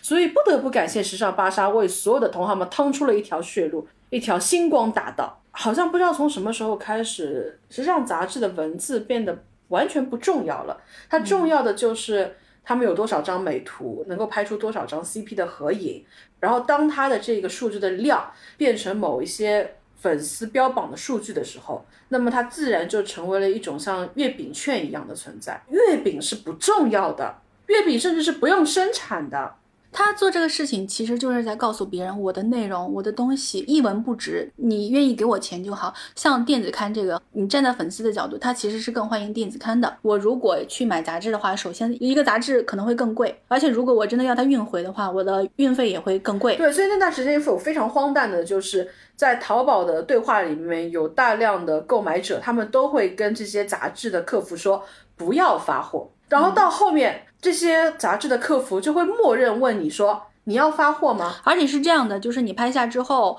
重量计费嘛，它会带有很昂贵的邮费的，所以你去跟那个客服说我不要发货，那客服就会帮你把价格把邮费改成零，然后你只要付了，然后你收款就可以了。而且很多后援会的话，他可能在前期积累了很多资金，他没有用完，他就会把这个用到他的偶像的电子刊或者是他的实物的时尚杂志之上，可能会花几百万去买。杂志方也很鸡贼，他如果是一个团体的话，杂志方会出每一个人的链接，就是让你去 battle。那我出于让我的偶像境地不要那么难看的地步，就算我的偶像不是第一位，我起码让他不要那么难看吧，不要被别人断层碾压吧。买完了之后，别人会笑话我的呀。而且它对于很多的粉丝站来说，它是运营的一部分，就是有很多的粉丝，我集资给你钱，我当然要看你这些钱都用到哪里了了。而且有的时候，你一个粉丝站，你需要让别人来参与你的集资。投入到你的阵营当中去，那你平时就要多多表现。那对于一些大站来说，它起量的很重要的一个点就是看他们平时在这种 idol 的活动当中，idol 的媒体报道当中，他们可以出多大的力，尽多大的心。所以他们的数据晒单是非常非常重要的。而且对于很多的 CP 站来说，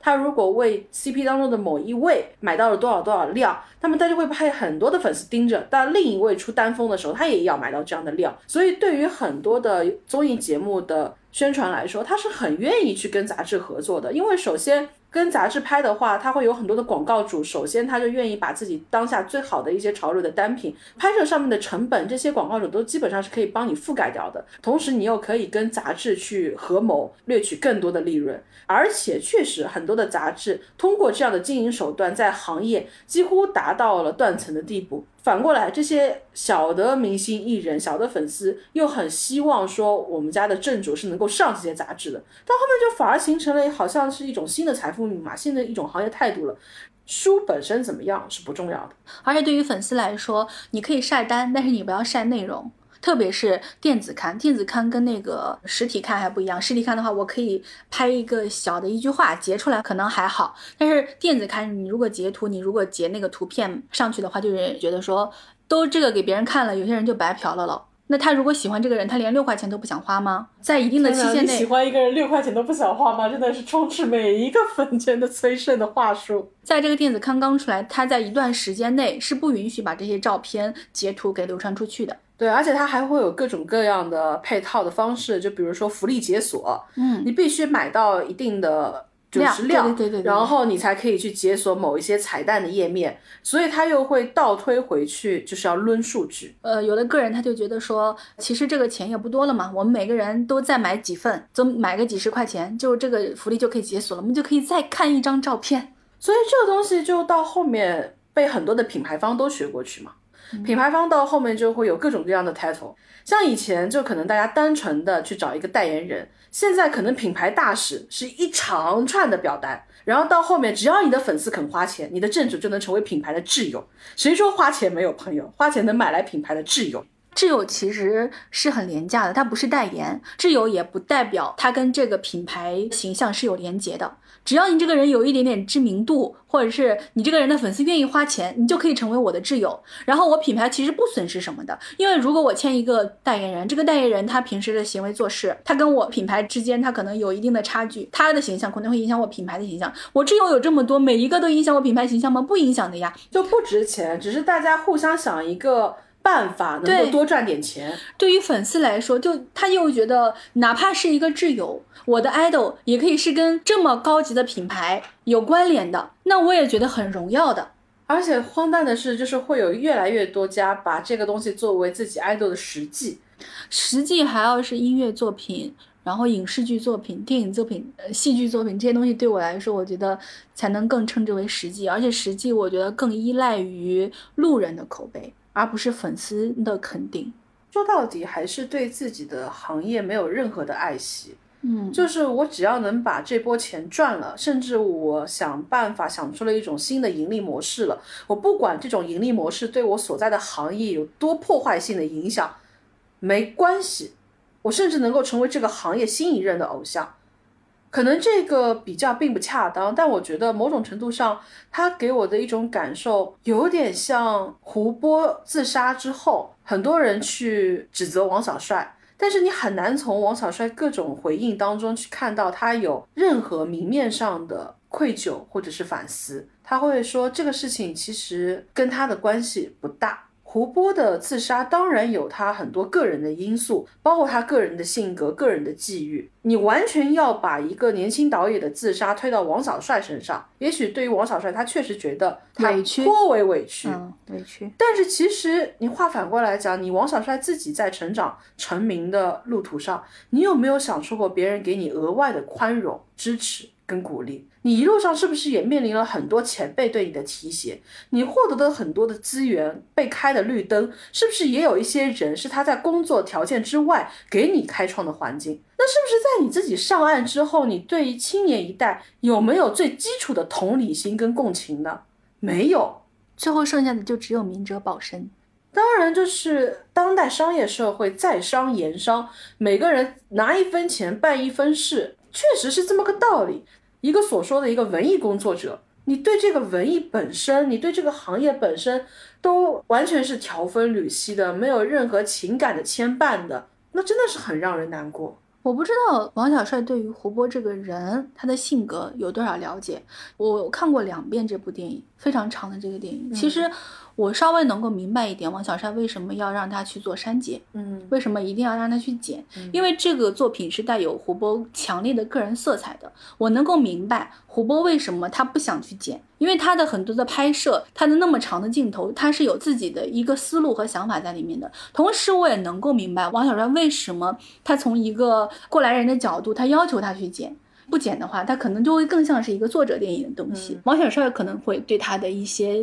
想法，就是他不只是一个单纯的作者电影。那我觉得这个方面都是可以理解的。我觉得这些东西都是可以沟通的。包括你在跟这个青年导演沟通的过程之中，你发现这个青年导演的性格有点执拗，或者是说他有一些强烈的坚持的时候，你这个电影的投资，说实话不多的。你能不能给这个作者一个空间，让他去跌一个跟头呢？你跟他说好。我这些话我给你摆在这里，我为什么让你剪这些话？我告诉给你听，你听得明白是你的事情，听不明白是你的事情。非要不剪，你非要怎么样？可以，你去去看，你到时候跌了跟头之后，你再回来，我们再去做讨论，我们再去为我们下一部作品做准备。我们在下一部作品的时候能不能剪？我觉得都是有余地的。但他就觉得这一波他亏了嘛，他毕竟是投资人嘛，投资不多的呀，他就觉得我亏了，就很奇怪。他自己成长的时候，他可以很感性，他可以很为自己发声，说我们要为文艺电影争取排片，然后我们要对抗商业电影，我们要不能只有一个商业院线。第六代很多人都说过这样的话，他作为歧视性的人物之一，他也说过类似的话。但是到了他真正有这样的余地，然后他有这样的名声，可以去给下一代的青年创作者这样的一个环境的时候，他要告诉说，我们要在商言商啊，我们要理性啊。你这个毕竟是一个商业社会，而且作为一个年轻的导演来说，你听到一个曾经的有过那些瞬间的，似乎可以能够理解自己现在所经历的事情、所想的内容的人，跟你说这样的话，我觉得比一个单纯的就是看钱的制片人跟你说这样的话，他的伤害是更大的。因为我曾经是把你放在一个神龛上面的，我曾经是尊敬你的，现在你告诉我这些话。在翻有关的一些新闻的时候，我觉得就我们刚刚提到的这一些，我当时留下了几个字的笔记，也许是真的是带有一种气氛的。我当时留下来旁边注的笔记是：德不配位，盲目自负，不知感恩，没有操守，践踏规则，不讲体面，极其短视。唉，但是这好像就变成了一种常态，各行各业各个岗位上面的一种常态，因为它形成了自己的一个闭环。嗯，这个闭环每一个环节又给下一个环节输血，它最终形成了一个完美的闭环。只要这个流通是可以持续的，它就不会让任何一个人去产生反思，甚至你的反思是不合时宜的，因为它本身已经是一个完美的售前售后也好，它的评价体系也好，它已经是一个完整的一条龙了。这个其实就是说到了我们整个。娱乐圈内娱底线塌陷考的最后一章，这个 top 一应该是我跟左小姐公认的。对，当时其实排的顺序，其他的都大有不同，但是只有这一个，我们两个是共同的把它放在第一位，就是数据大厦。左小姐先讲一讲为什么你会把数据大厦放在 top 一的位置？因为我觉得娱乐圈，包括整个行业，对我来说，现在他们所做的所有的事情都是跟数据有关的。其实是近十年来它逐步发展成这个样子的。我们知道所有的热点话题可能都是在热搜上面。我们现在非常熟悉资本造星这件事情，我们非常熟悉一个明星是可以用钱堆出来的。在往常，我们可能会觉得说，一个明星他能够成为一个明星，可能仰赖于。多方面的因素，有可能他只是一个偶然的机会被星探发现了，有可能他只是拥有天才的能力，有可能他只是说在某一个时间节点上，他出演了某一部作品一夜成名。在我们小的时候，你问一个小女孩说怎么样成为一个明星，小女孩可能并不知道这条路是首先它没有那么强的可复制性的，其次就是我们一个普通人是很难接触到这个行业内的，我们需要很多的机会，我们需要很多多的偶然。但是现在不是了，现在所有的事情都不一样了。现在就是你只要有钱，你只要想把一个人塑造成一个明星，你就可以把一个人塑造成一个明星的。所有的这些东西都是依赖于数据，然后包括现在作为粉丝群体来说，你能够接触到的很多的事情也都是跟数据相关的。所以我觉得这个东西是现在构成整个行业的一个存在，同时也是让这个行业变成了让我不想看到的一个样子的一个存在。就像我们之前曾经有聊过数据那一期，我们有说过的一个观点就是，数据背后它像是一个庞大的空虚的大厦。我们到了最后一个环节，其实可以给大家补充一下，我们这十个章节。是怎么样产生的？我们最初其实就是好像两个人要各自准备一套答卷一样，所以我们其实，在完全没有交流的情况下面，各自按照自己的想法去搜集了很多的信息，归类出很多的问题。我们会觉得构成问题的，会导致现在一些情况发生的一些现状。我们在两份完全没有沟通过的答卷面前，然后我们提取了十个共性。然后我们就给自己做了一个测试，拿了两张纸，把这十个我们归类出来的共性进行了一个排列。然后最终我们两个人选择的都是把“数据大厦”这个词放作我们整个内娱塌陷最重要的一个原因。其实就像左小姐刚讲的，“数据大厦”它本身其实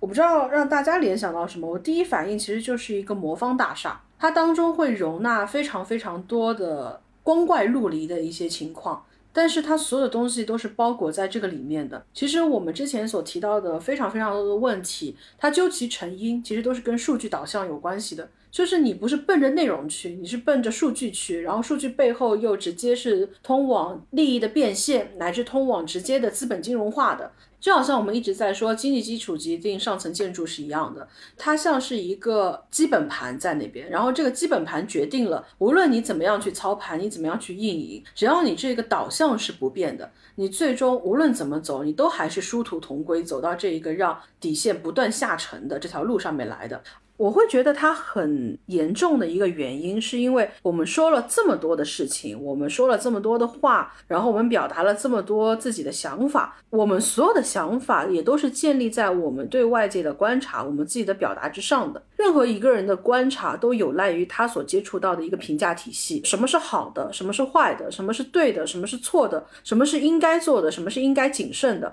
其实很多的事情都来自于我们自身经历。经验过的一系列，它构成了一个，也许每个人都不尽相同，但是大致会有一个共识的这样的一个评价体系。那我觉得数据最具有破坏性的是什么？是它破坏了这一个共识层面的评价体系。大家有没有想过，我们要去判断一个东西好还是不好？我们现在的第一选择是去看。他的评价就是我们要去选择一家餐厅，我们第一反应也是去一个评价。我们要了解一个人，我们第一反应是去看他的朋友圈，去看他的社交网络，去跟他呈现出来的这一系列的样态是什么样子的。这些信息它未必能够帮助我们去了解一个人真正的全貌，但是它会在第一时间勾勒出我们对这个人的一个大概的印象。然后我们随着跟他的接触，随着跟他的靠近，通过越来越多信息的涌入，然后我们会形成自己这样的一个判断。然后同时社会会给我们非常多的。参照，就好像我们走在一条路上面，它周围所有的速度都是跟你看到的风景是成相关联的。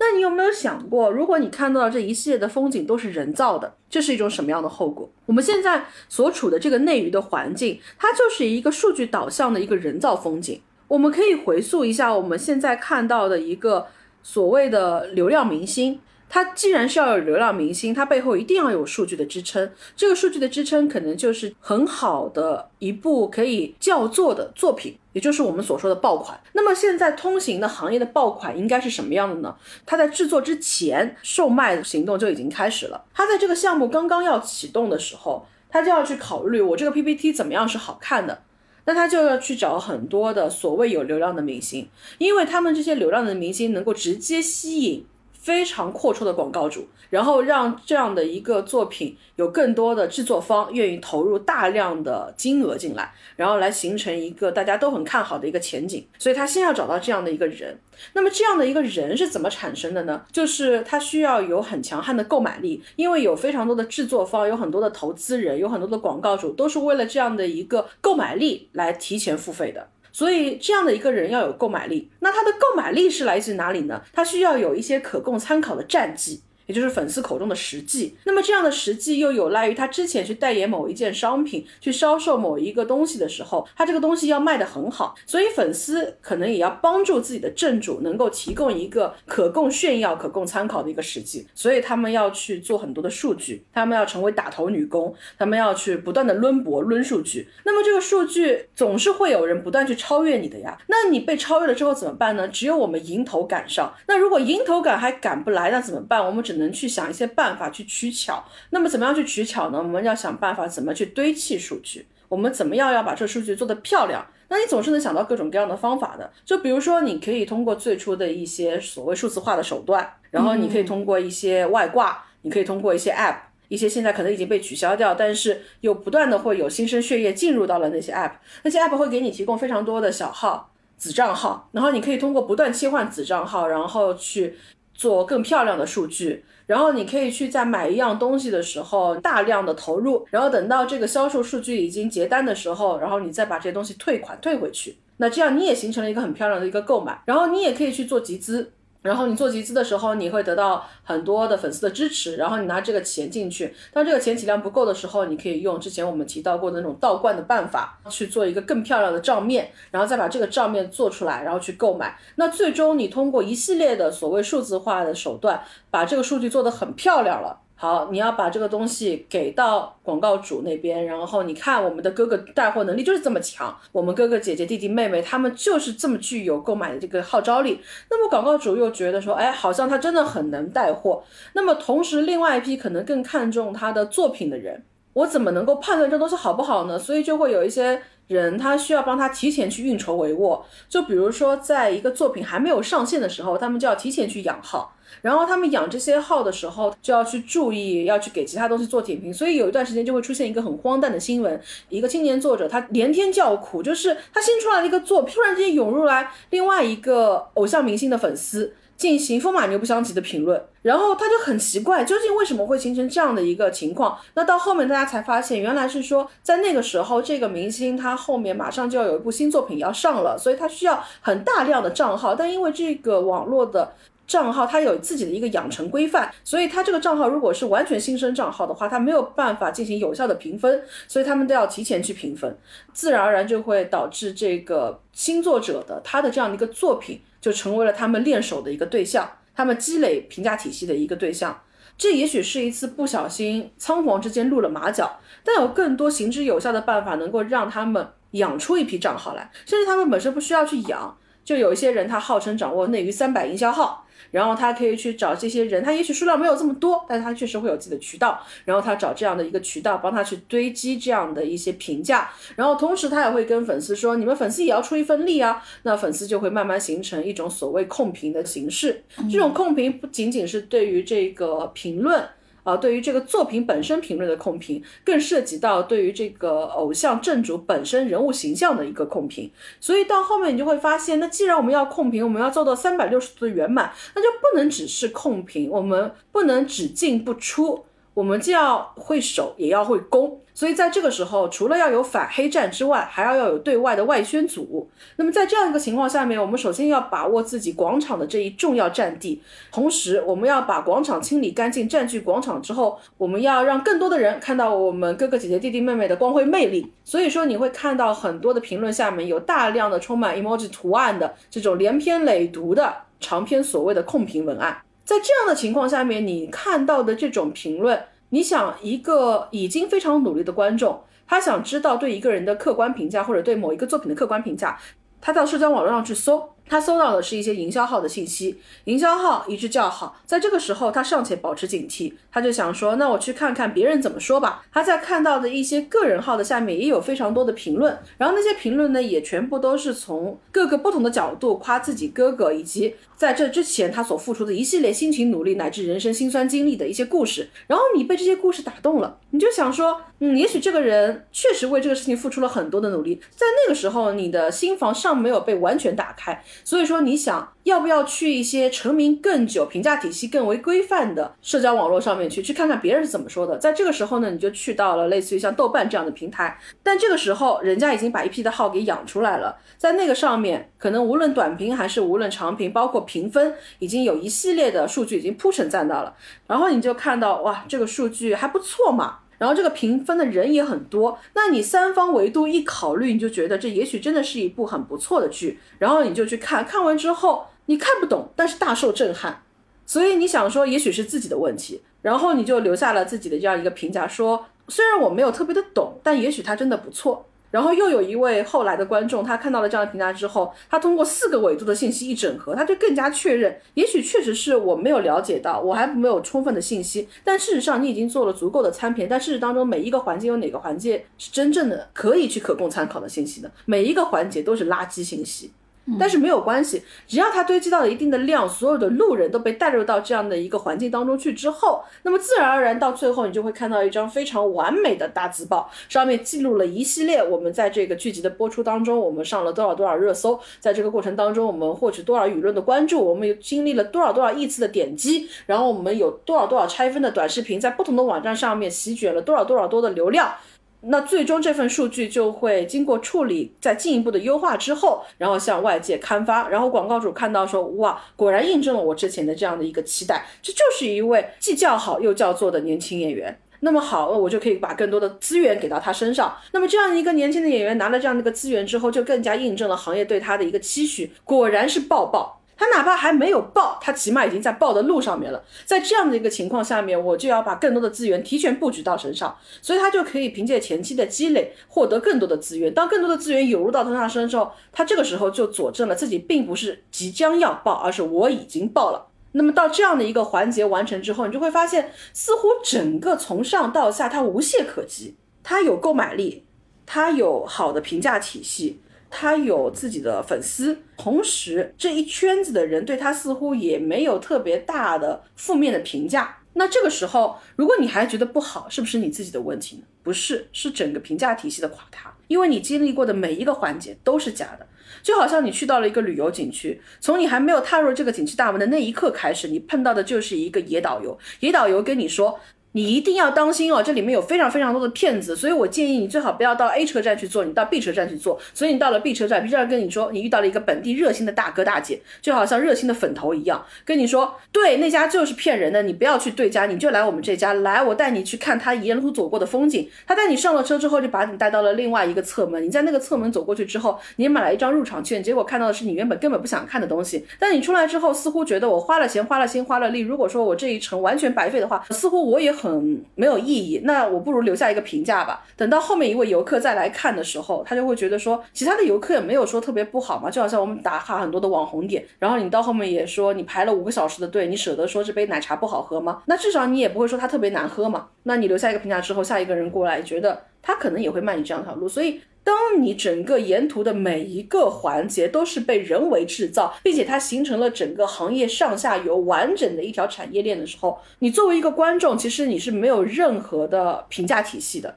现在我们能够有更多的表达，是因为这个圈子它尚没有完全的闭合，然后我们尚能看到它很多的缝隙，尚能看到它很多衔接的空间。你如果想象说他们足够努力，他们可以把每一个缝隙全部给你填满、填实了，在那个时候，你看到的是什么？你看到的就是真正的属于哥哥的楚门的世界。我们刚刚说了很多粉丝在其中所做的事情，但我并不觉得说这个问题是粉丝的问题，这一套体系不是粉丝设计出来的，粉丝其实也是被迫在做这个事情。到现在，我们都会有一些相应的人生经验，就是比如说，我要想买一个 QQ 音乐的会员，我不一定要现在花那么多钱去买吗？我就等嘛，某一个粉丝他们需要给他的偶像大量购买会员去做一些什么事情的时候，等这个事情结束了，等他们的票投完了，你就可以到某一些海鲜市场上面去购买半价甚至三分之一价格的那个会员，你都是可以买得到的。因为粉丝群里现在要回血，包括你要想买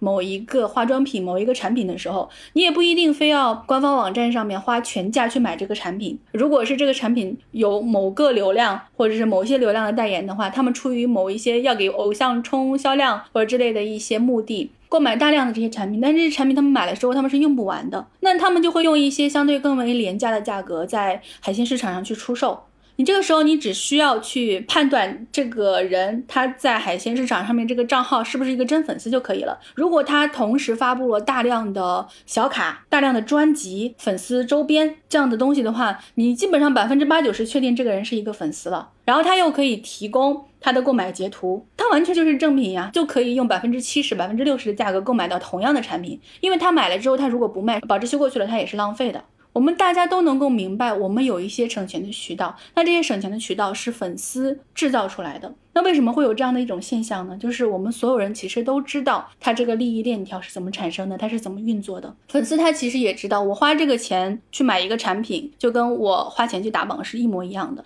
比如说，我花一千块钱去打榜，我花三千块钱去买商品，然后把这个商品以两千块钱的价格卖掉，那同样我还是花了一千块钱去打榜，我还是花了一千块钱去做数据。所以说，你其实购买产品和打榜做数据这种花钱其实是一样的。但这种其实就是跟以前颁奖典礼分猪肉就会消耗自己的公信力是一样的。嗯，就是当所有的榜单、所有的数据都是可以人为制造的时候，这种数据跟榜单是没有任何的意义的。是没有就好。像你能够看到各种各样的明星分分和、鸡零狗碎、鸡毛蒜皮，通通在热搜上铺开的时候，这个热搜的意义又在于哪里呢？如果说热搜它所有的东西它都完完全全是没有信息量、没有任何的价值的。或者说是它完全可以进一步人为制造的东西的时候，你没有任何参照物的时候，它其实后果是非常严重的，因为你等于整个售前售后体系的全面崩溃。那你到时候你怎么样去评价我买的究竟是不是一个合格品呢？大家就可以想，如果说淘宝的每一条宝贝评价全部都是假的，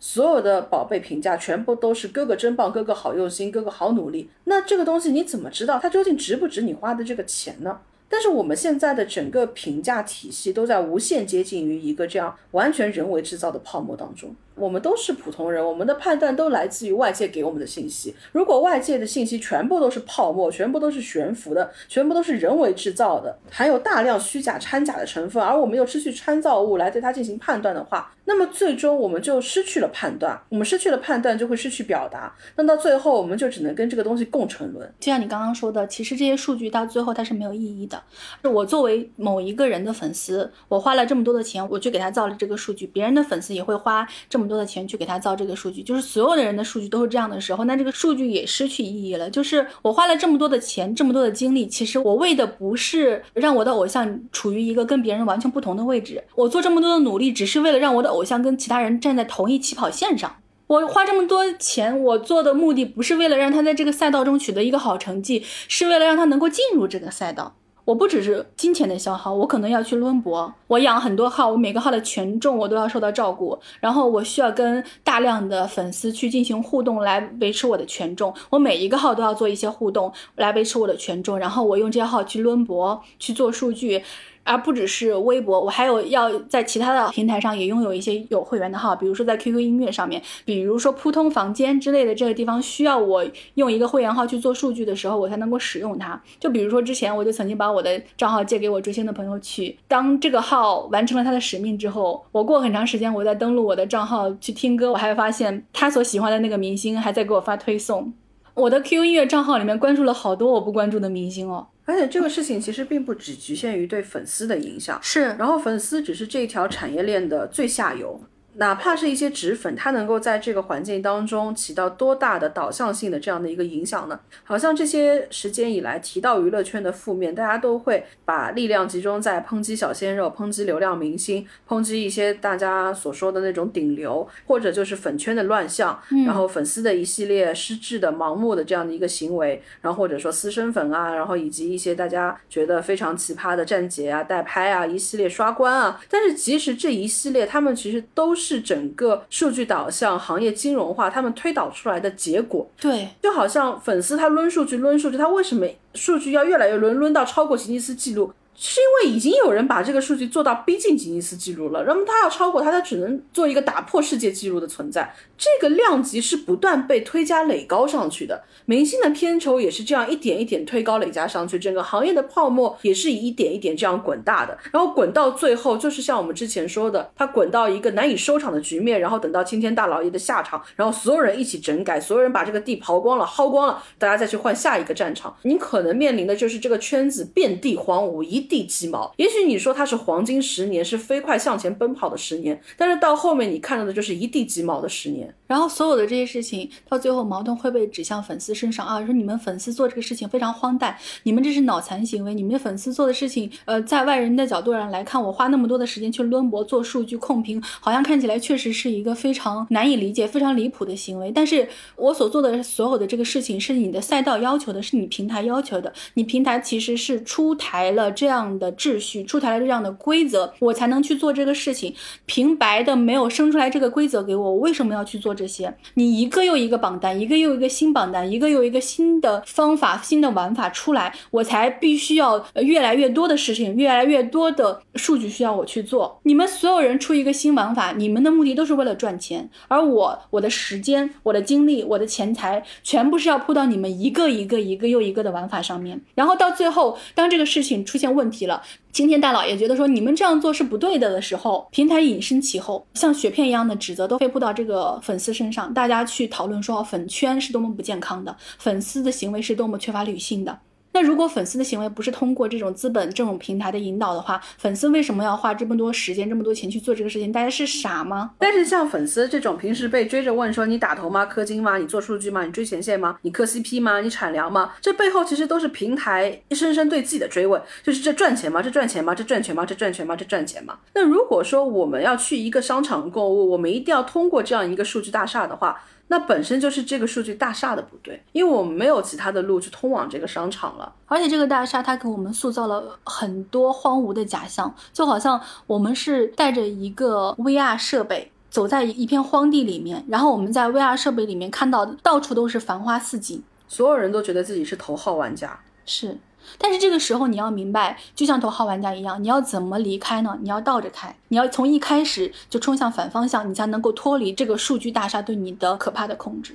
如果每一个我们刚刚所说的这种数据的闭环，我们所享受的这种所谓营销的智慧、金融化的智慧，去把握财富密码的这种智慧，能够倒推回去，变成我们对于教育门槛的坚持。对于偶像操守的坚持，对于职业性的坚持的话，这也许就是你开始把任何一个环节的评价体系重新开始建立的过程。包括说娱乐环境下，很多的媒体都会觉得这是一个。传统媒体跟当下明星之间舆论位置完全倒置的一个情况。以前因为发声渠道的匮乏，所以明星需要曝光，明星需要求着媒体。但是现在明星可以通过社交网络有自己的发声，明星可以通过粉丝有自己的这样的一个产出的渠道，所以他几乎不需要再借用媒体来为他进行额外的传播，他顶多需要一些更官字头的媒体给他进行一些所谓的背书跟认证。在这样的一个情况下面，不断有媒体在说我们的地位是不断。在下沉，不断在下降的，那我们还能怎么做呢？可能最后我们就只能做这样的东西，我们就只能去卖电子刊，我们就只能去实体书不发货了。如果说你的报道是能够产生价值的，也许。就不会发生像那样，徐峥让某一家报社撤稿，这家报社就可以去倒逼自己的同仁，就不会发生这样的一个事情。是你们在一次次让渡的过程当中，放弃了自己审稿的权利，放弃了自己稿件可以发生的空间，然后一点点往后退，到最后退无可退，我们就只能一同下沉。而我们现在说这些话的时候，会显得我们好像还带着一种天真，不是我们知道，我们知道所有的事情都已经没有办法控制在下沉了，我们知道这个事情已经没有办法回头了，我们只是觉得惋惜，事情原本不是这样子。很多人会把目前流量的时代的这个节点定在杨幂凭借一己之力以一部《孤岛惊魂》证明自己粉丝号召力的那一刻，认为当下的流量经济开启了真正的时代浪潮。但是如果说我们继续被困在这样的一个数据里的话，那也许就是在这一次的浪潮结束之后，下一次的《孤岛惊魂》还是会很快到来的。我印象里面，一二一三年。我我可能我的记忆不是很准确，就是大概十来年之前，那个时候我去逛书店，我男朋友是做计算机这一块的，所以他会对一些当时的前沿发展会很敏感。他跟我说，哦，他最近大数据很火，他做的方向不是大数据这一块，他做的人工智能这一块嘛，对那方面其实也有一点缺乏了解。我当时有问过他一些关于大数据的问题，然后我想知道大数据是什么，是怎么运作的。大数据最终可能会带来什么？他当时给了我一些他的揣测，那些所有的揣测到今天来看，有一些确实是发生了，有一些跟他想象的也完全不一样。对一个技术的运用、技术的发展，其实哪怕是在一个学习这个行业、对这个行业稍有了解的人的眼中，他都没有办法看到它最终的样子的。就是很多事情是不可控的。到现在我们再来看数据，了解大数据这个事情，就跟当时站在那个书店里面面对大数据这个词，我对于这一个词的狭隘的了解是完全不一样的。你不可否认，这个词这些年塑造了、创造了非常多的，你可以说奇迹也好，你也可以说奇观也好。一个技术的发展就是这样子的，它到最后，它有可能会把你引领到一个什么地方，在刚开始的时候，所有人都不知道。那现在我们知道了这个数据大厦大概呈现出来面貌是什么，这个数据大厦让我们处在一个垃圾信息的海洋里面，我们带着一个会影响我们判断的 VR 眼镜，我们对走入任何的房间都一无所知，我们需要在这种 VR 眼镜所呈现给我们的细枝末节里去推断，我看到的场景可能是假的。浪费巨大的时间在这个数据的洪流里面的挖掘，去找到一点点，其实在以前可能搜索起来、检索起来、寻找起来不那么困难的信息。我们的整个判断体系是被别人裹挟的。我们需要有多强大的能力，才能在这个数据洪流里面坚信自己所坚信的东西？所以，可能保护评价体系是守住最后一道底线最重要的一个存在。尽量让这个评价体系至少是真的，也许是整个底线最后的一道关卡。但这个事情，我觉得在现在这个我们所面临的境况里面，几乎已经没有办法实现了。我不知道它未来通过什么样的方式，它能够变好，它能够重建。我非常希望它能够通过。任何的方式能够重建一个牢靠的，不需要经过那么多的冗杂的检索，浪费那么多的时间，就是能让我们直观的看到的一个相对更为客观的评价体系。我在这个上面倒没有那么的悲观或者说消极，我是觉得大家就把自己放置在一个正常的观众以及消费者的态度上来，你就当做是自己是来买一个商品，你把它当做一个普通的商品，然后你对它提出你对商品应该有的要求。求，如果它不合格，你就真的退货，你就真的不要再去买它，你不要对它再有任何额外的偏爱，慢慢的让这个东西回归它应该有的一个市场价格，你就把自己当做一个消费者，把它当做一个商品。那么既然谈感情既伤感情也伤钱，那我们就只谈钱就好了。一九九七年，罗琦在街上的时候，毒瘾突然犯了，罗琦就在路边拦下了一辆出租车。对出租车司机说：“快带我去找毒品。”司机一看不对劲，就把罗琦拉进了派出所。二零零二年三月，谢霆锋驾车出事，找人顶包，被判二百四十小时社会服务。二零零二年七月二十四日，刘晓庆因涉嫌偷税漏税，经北京市人民检察院第二分院批准，被依法逮捕。原因是刘晓庆自一九九六年以来，通过各种途径偷税漏税达两千多万元。刘晓庆因此在秦城监狱被拘留四百二十二天。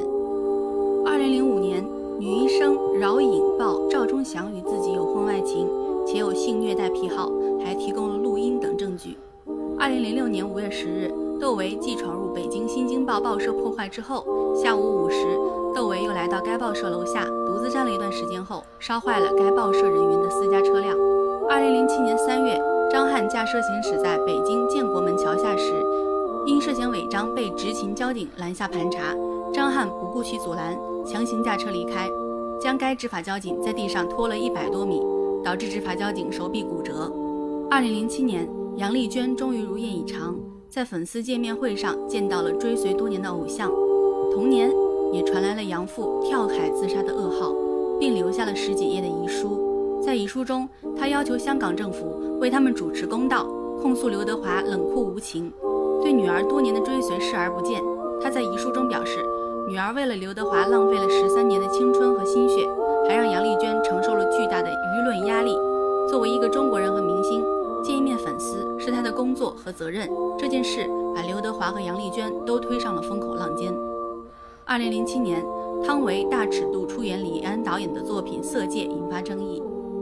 二零零八年初，网友齐拿在天涯社区发布了一系列关于陈冠希和一些女艺人之间的自拍私密照，在网络反响极大。二零零九年五月十九日凌晨，警方接到举报，在朝阳区一歌舞厅抓获正在吸毒的包含满文军夫妇在内的十余人。二零零九年九月一日，刘德华承认与朱丽倩于二零零八年六月二十三日在拉斯维加斯结婚。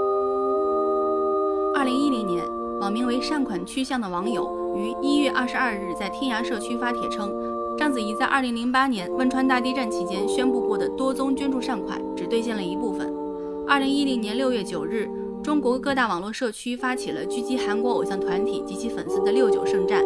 凤凰网调查显示，截至十日凌晨，共七百万网友进行了投票，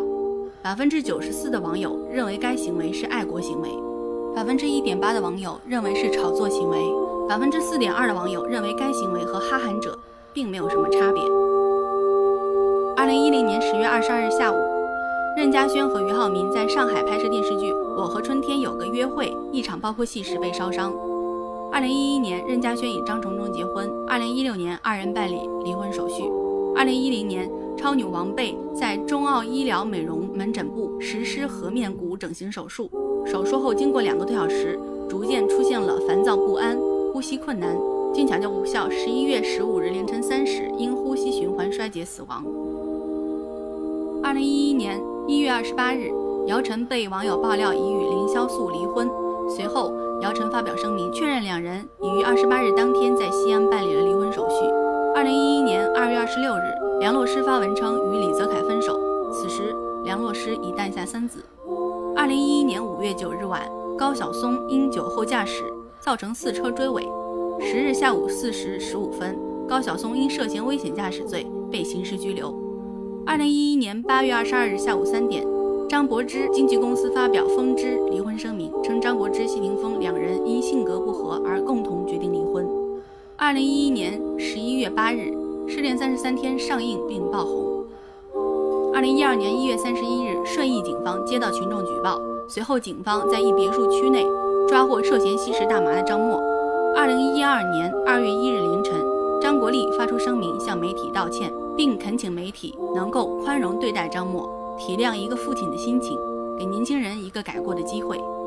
二零一三年二月二十二日，李双江之子李天一涉嫌轮奸被拘留，判处十年。二零一三年九月十三日，王菲和李亚鹏在微博上发布离婚消息。二零一三年三月。董洁和王大治被媒体爆出婚外情，两人在三亚某酒店接吻视频照片被流出。二零一三年十一月二十七日，王力宏宣布结婚，李云迪随后公布恋情。二零一三年十二月一日晚上八点四十分，张艺谋回应超生，承认与陈婷育有两子一女。江苏省无锡市滨湖区计生局表示，对张艺谋的态度表示欢迎，希望张艺谋如实申报收入。以便计算罚款。二零一四年三月十五日，文章和姚笛被风行摄影师拍到在深圳蛇口的街头旁若无人的缠绵拥抱。二零一四年三月二十八日，南方娱乐周刊称周一见，随后其他媒体称文章被拍到出轨姚笛的铁证，引发网友热议。二零一四年三月三十一日凌晨，文章发布声明称自己咎由自取，随后马伊琍回应。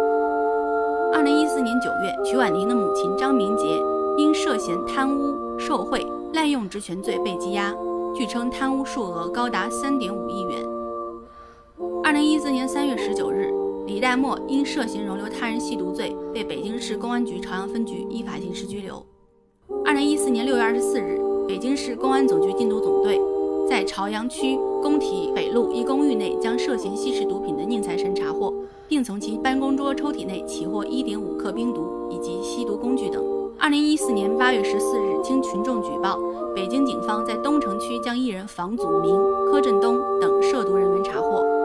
二零一四年七月三十一日，北京警方通报称，张默等三人因吸毒被查获，并因涉嫌容留他人吸毒罪被警方依法刑事拘留。这距离二零一二年张默因吸食大麻被拘还不足两年。二零一四年十二月二十五日，北京警方在朝阳区某小区内抓获涉毒人员尹相杰，现场起获冰毒等毒品十余克。二零一五年一月二十二日晚，男星陈赫在新浪发表长微博：“我错了。”表示已离婚，只字未提出轨对象张子萱。二零一五年三月十日，王学兵因涉毒被北京警方抓获。二零一六年三月一日晚，唐安琪在咖啡店就餐时遭遇意外烧伤。二零一六年八月十四日凌晨，王宝强在微博发布离婚声明，称经纪人宋哲与妻子马蓉有婚外不正当两性关系，宣布与马蓉离婚。同时解除宋哲的经纪人职务。二零一六年十一月九日中午十一点，著名爆料号卓伟工作室发布了刘恺威疑似出轨王鸥的视频。视频中，刘恺威被拍到深夜进入王鸥房中，在两人独处四小时后，刘恺威才悄悄出门离开。刘恺威发布微博称，只是与王鸥在房间中碰剧本。二零一七年四月十二日，白百合被拍到密会猛男，被曝出轨。二零一七年四月十六日凌晨。陈羽凡发视频回应白百合出轨事件，称自己和白百合已于二零一五年协议离婚，并称自己将无限时退出娱乐圈。二零一七年十月十六日，女演员任娇被发现坠亡于苏州某酒店楼下。二零一八年十一月二十六日，陈羽凡因吸毒被行政拘留。二零一八年六月，崔永元举报范冰冰阴阳合同问题。十月，税务部门公布调查结果，范冰冰被处罚罚款。八点八四亿元。二零一八年六月三十日，翟天临完成博士学位的全部学习，正式获得北京电影学院博士研究生学位。二零一九年二月十九日，翟天临被北京电影学院撤销其博士学位。二零一九年四月八日，有媒体拍到张丹峰和女经纪人在酒店共度一夜的画面。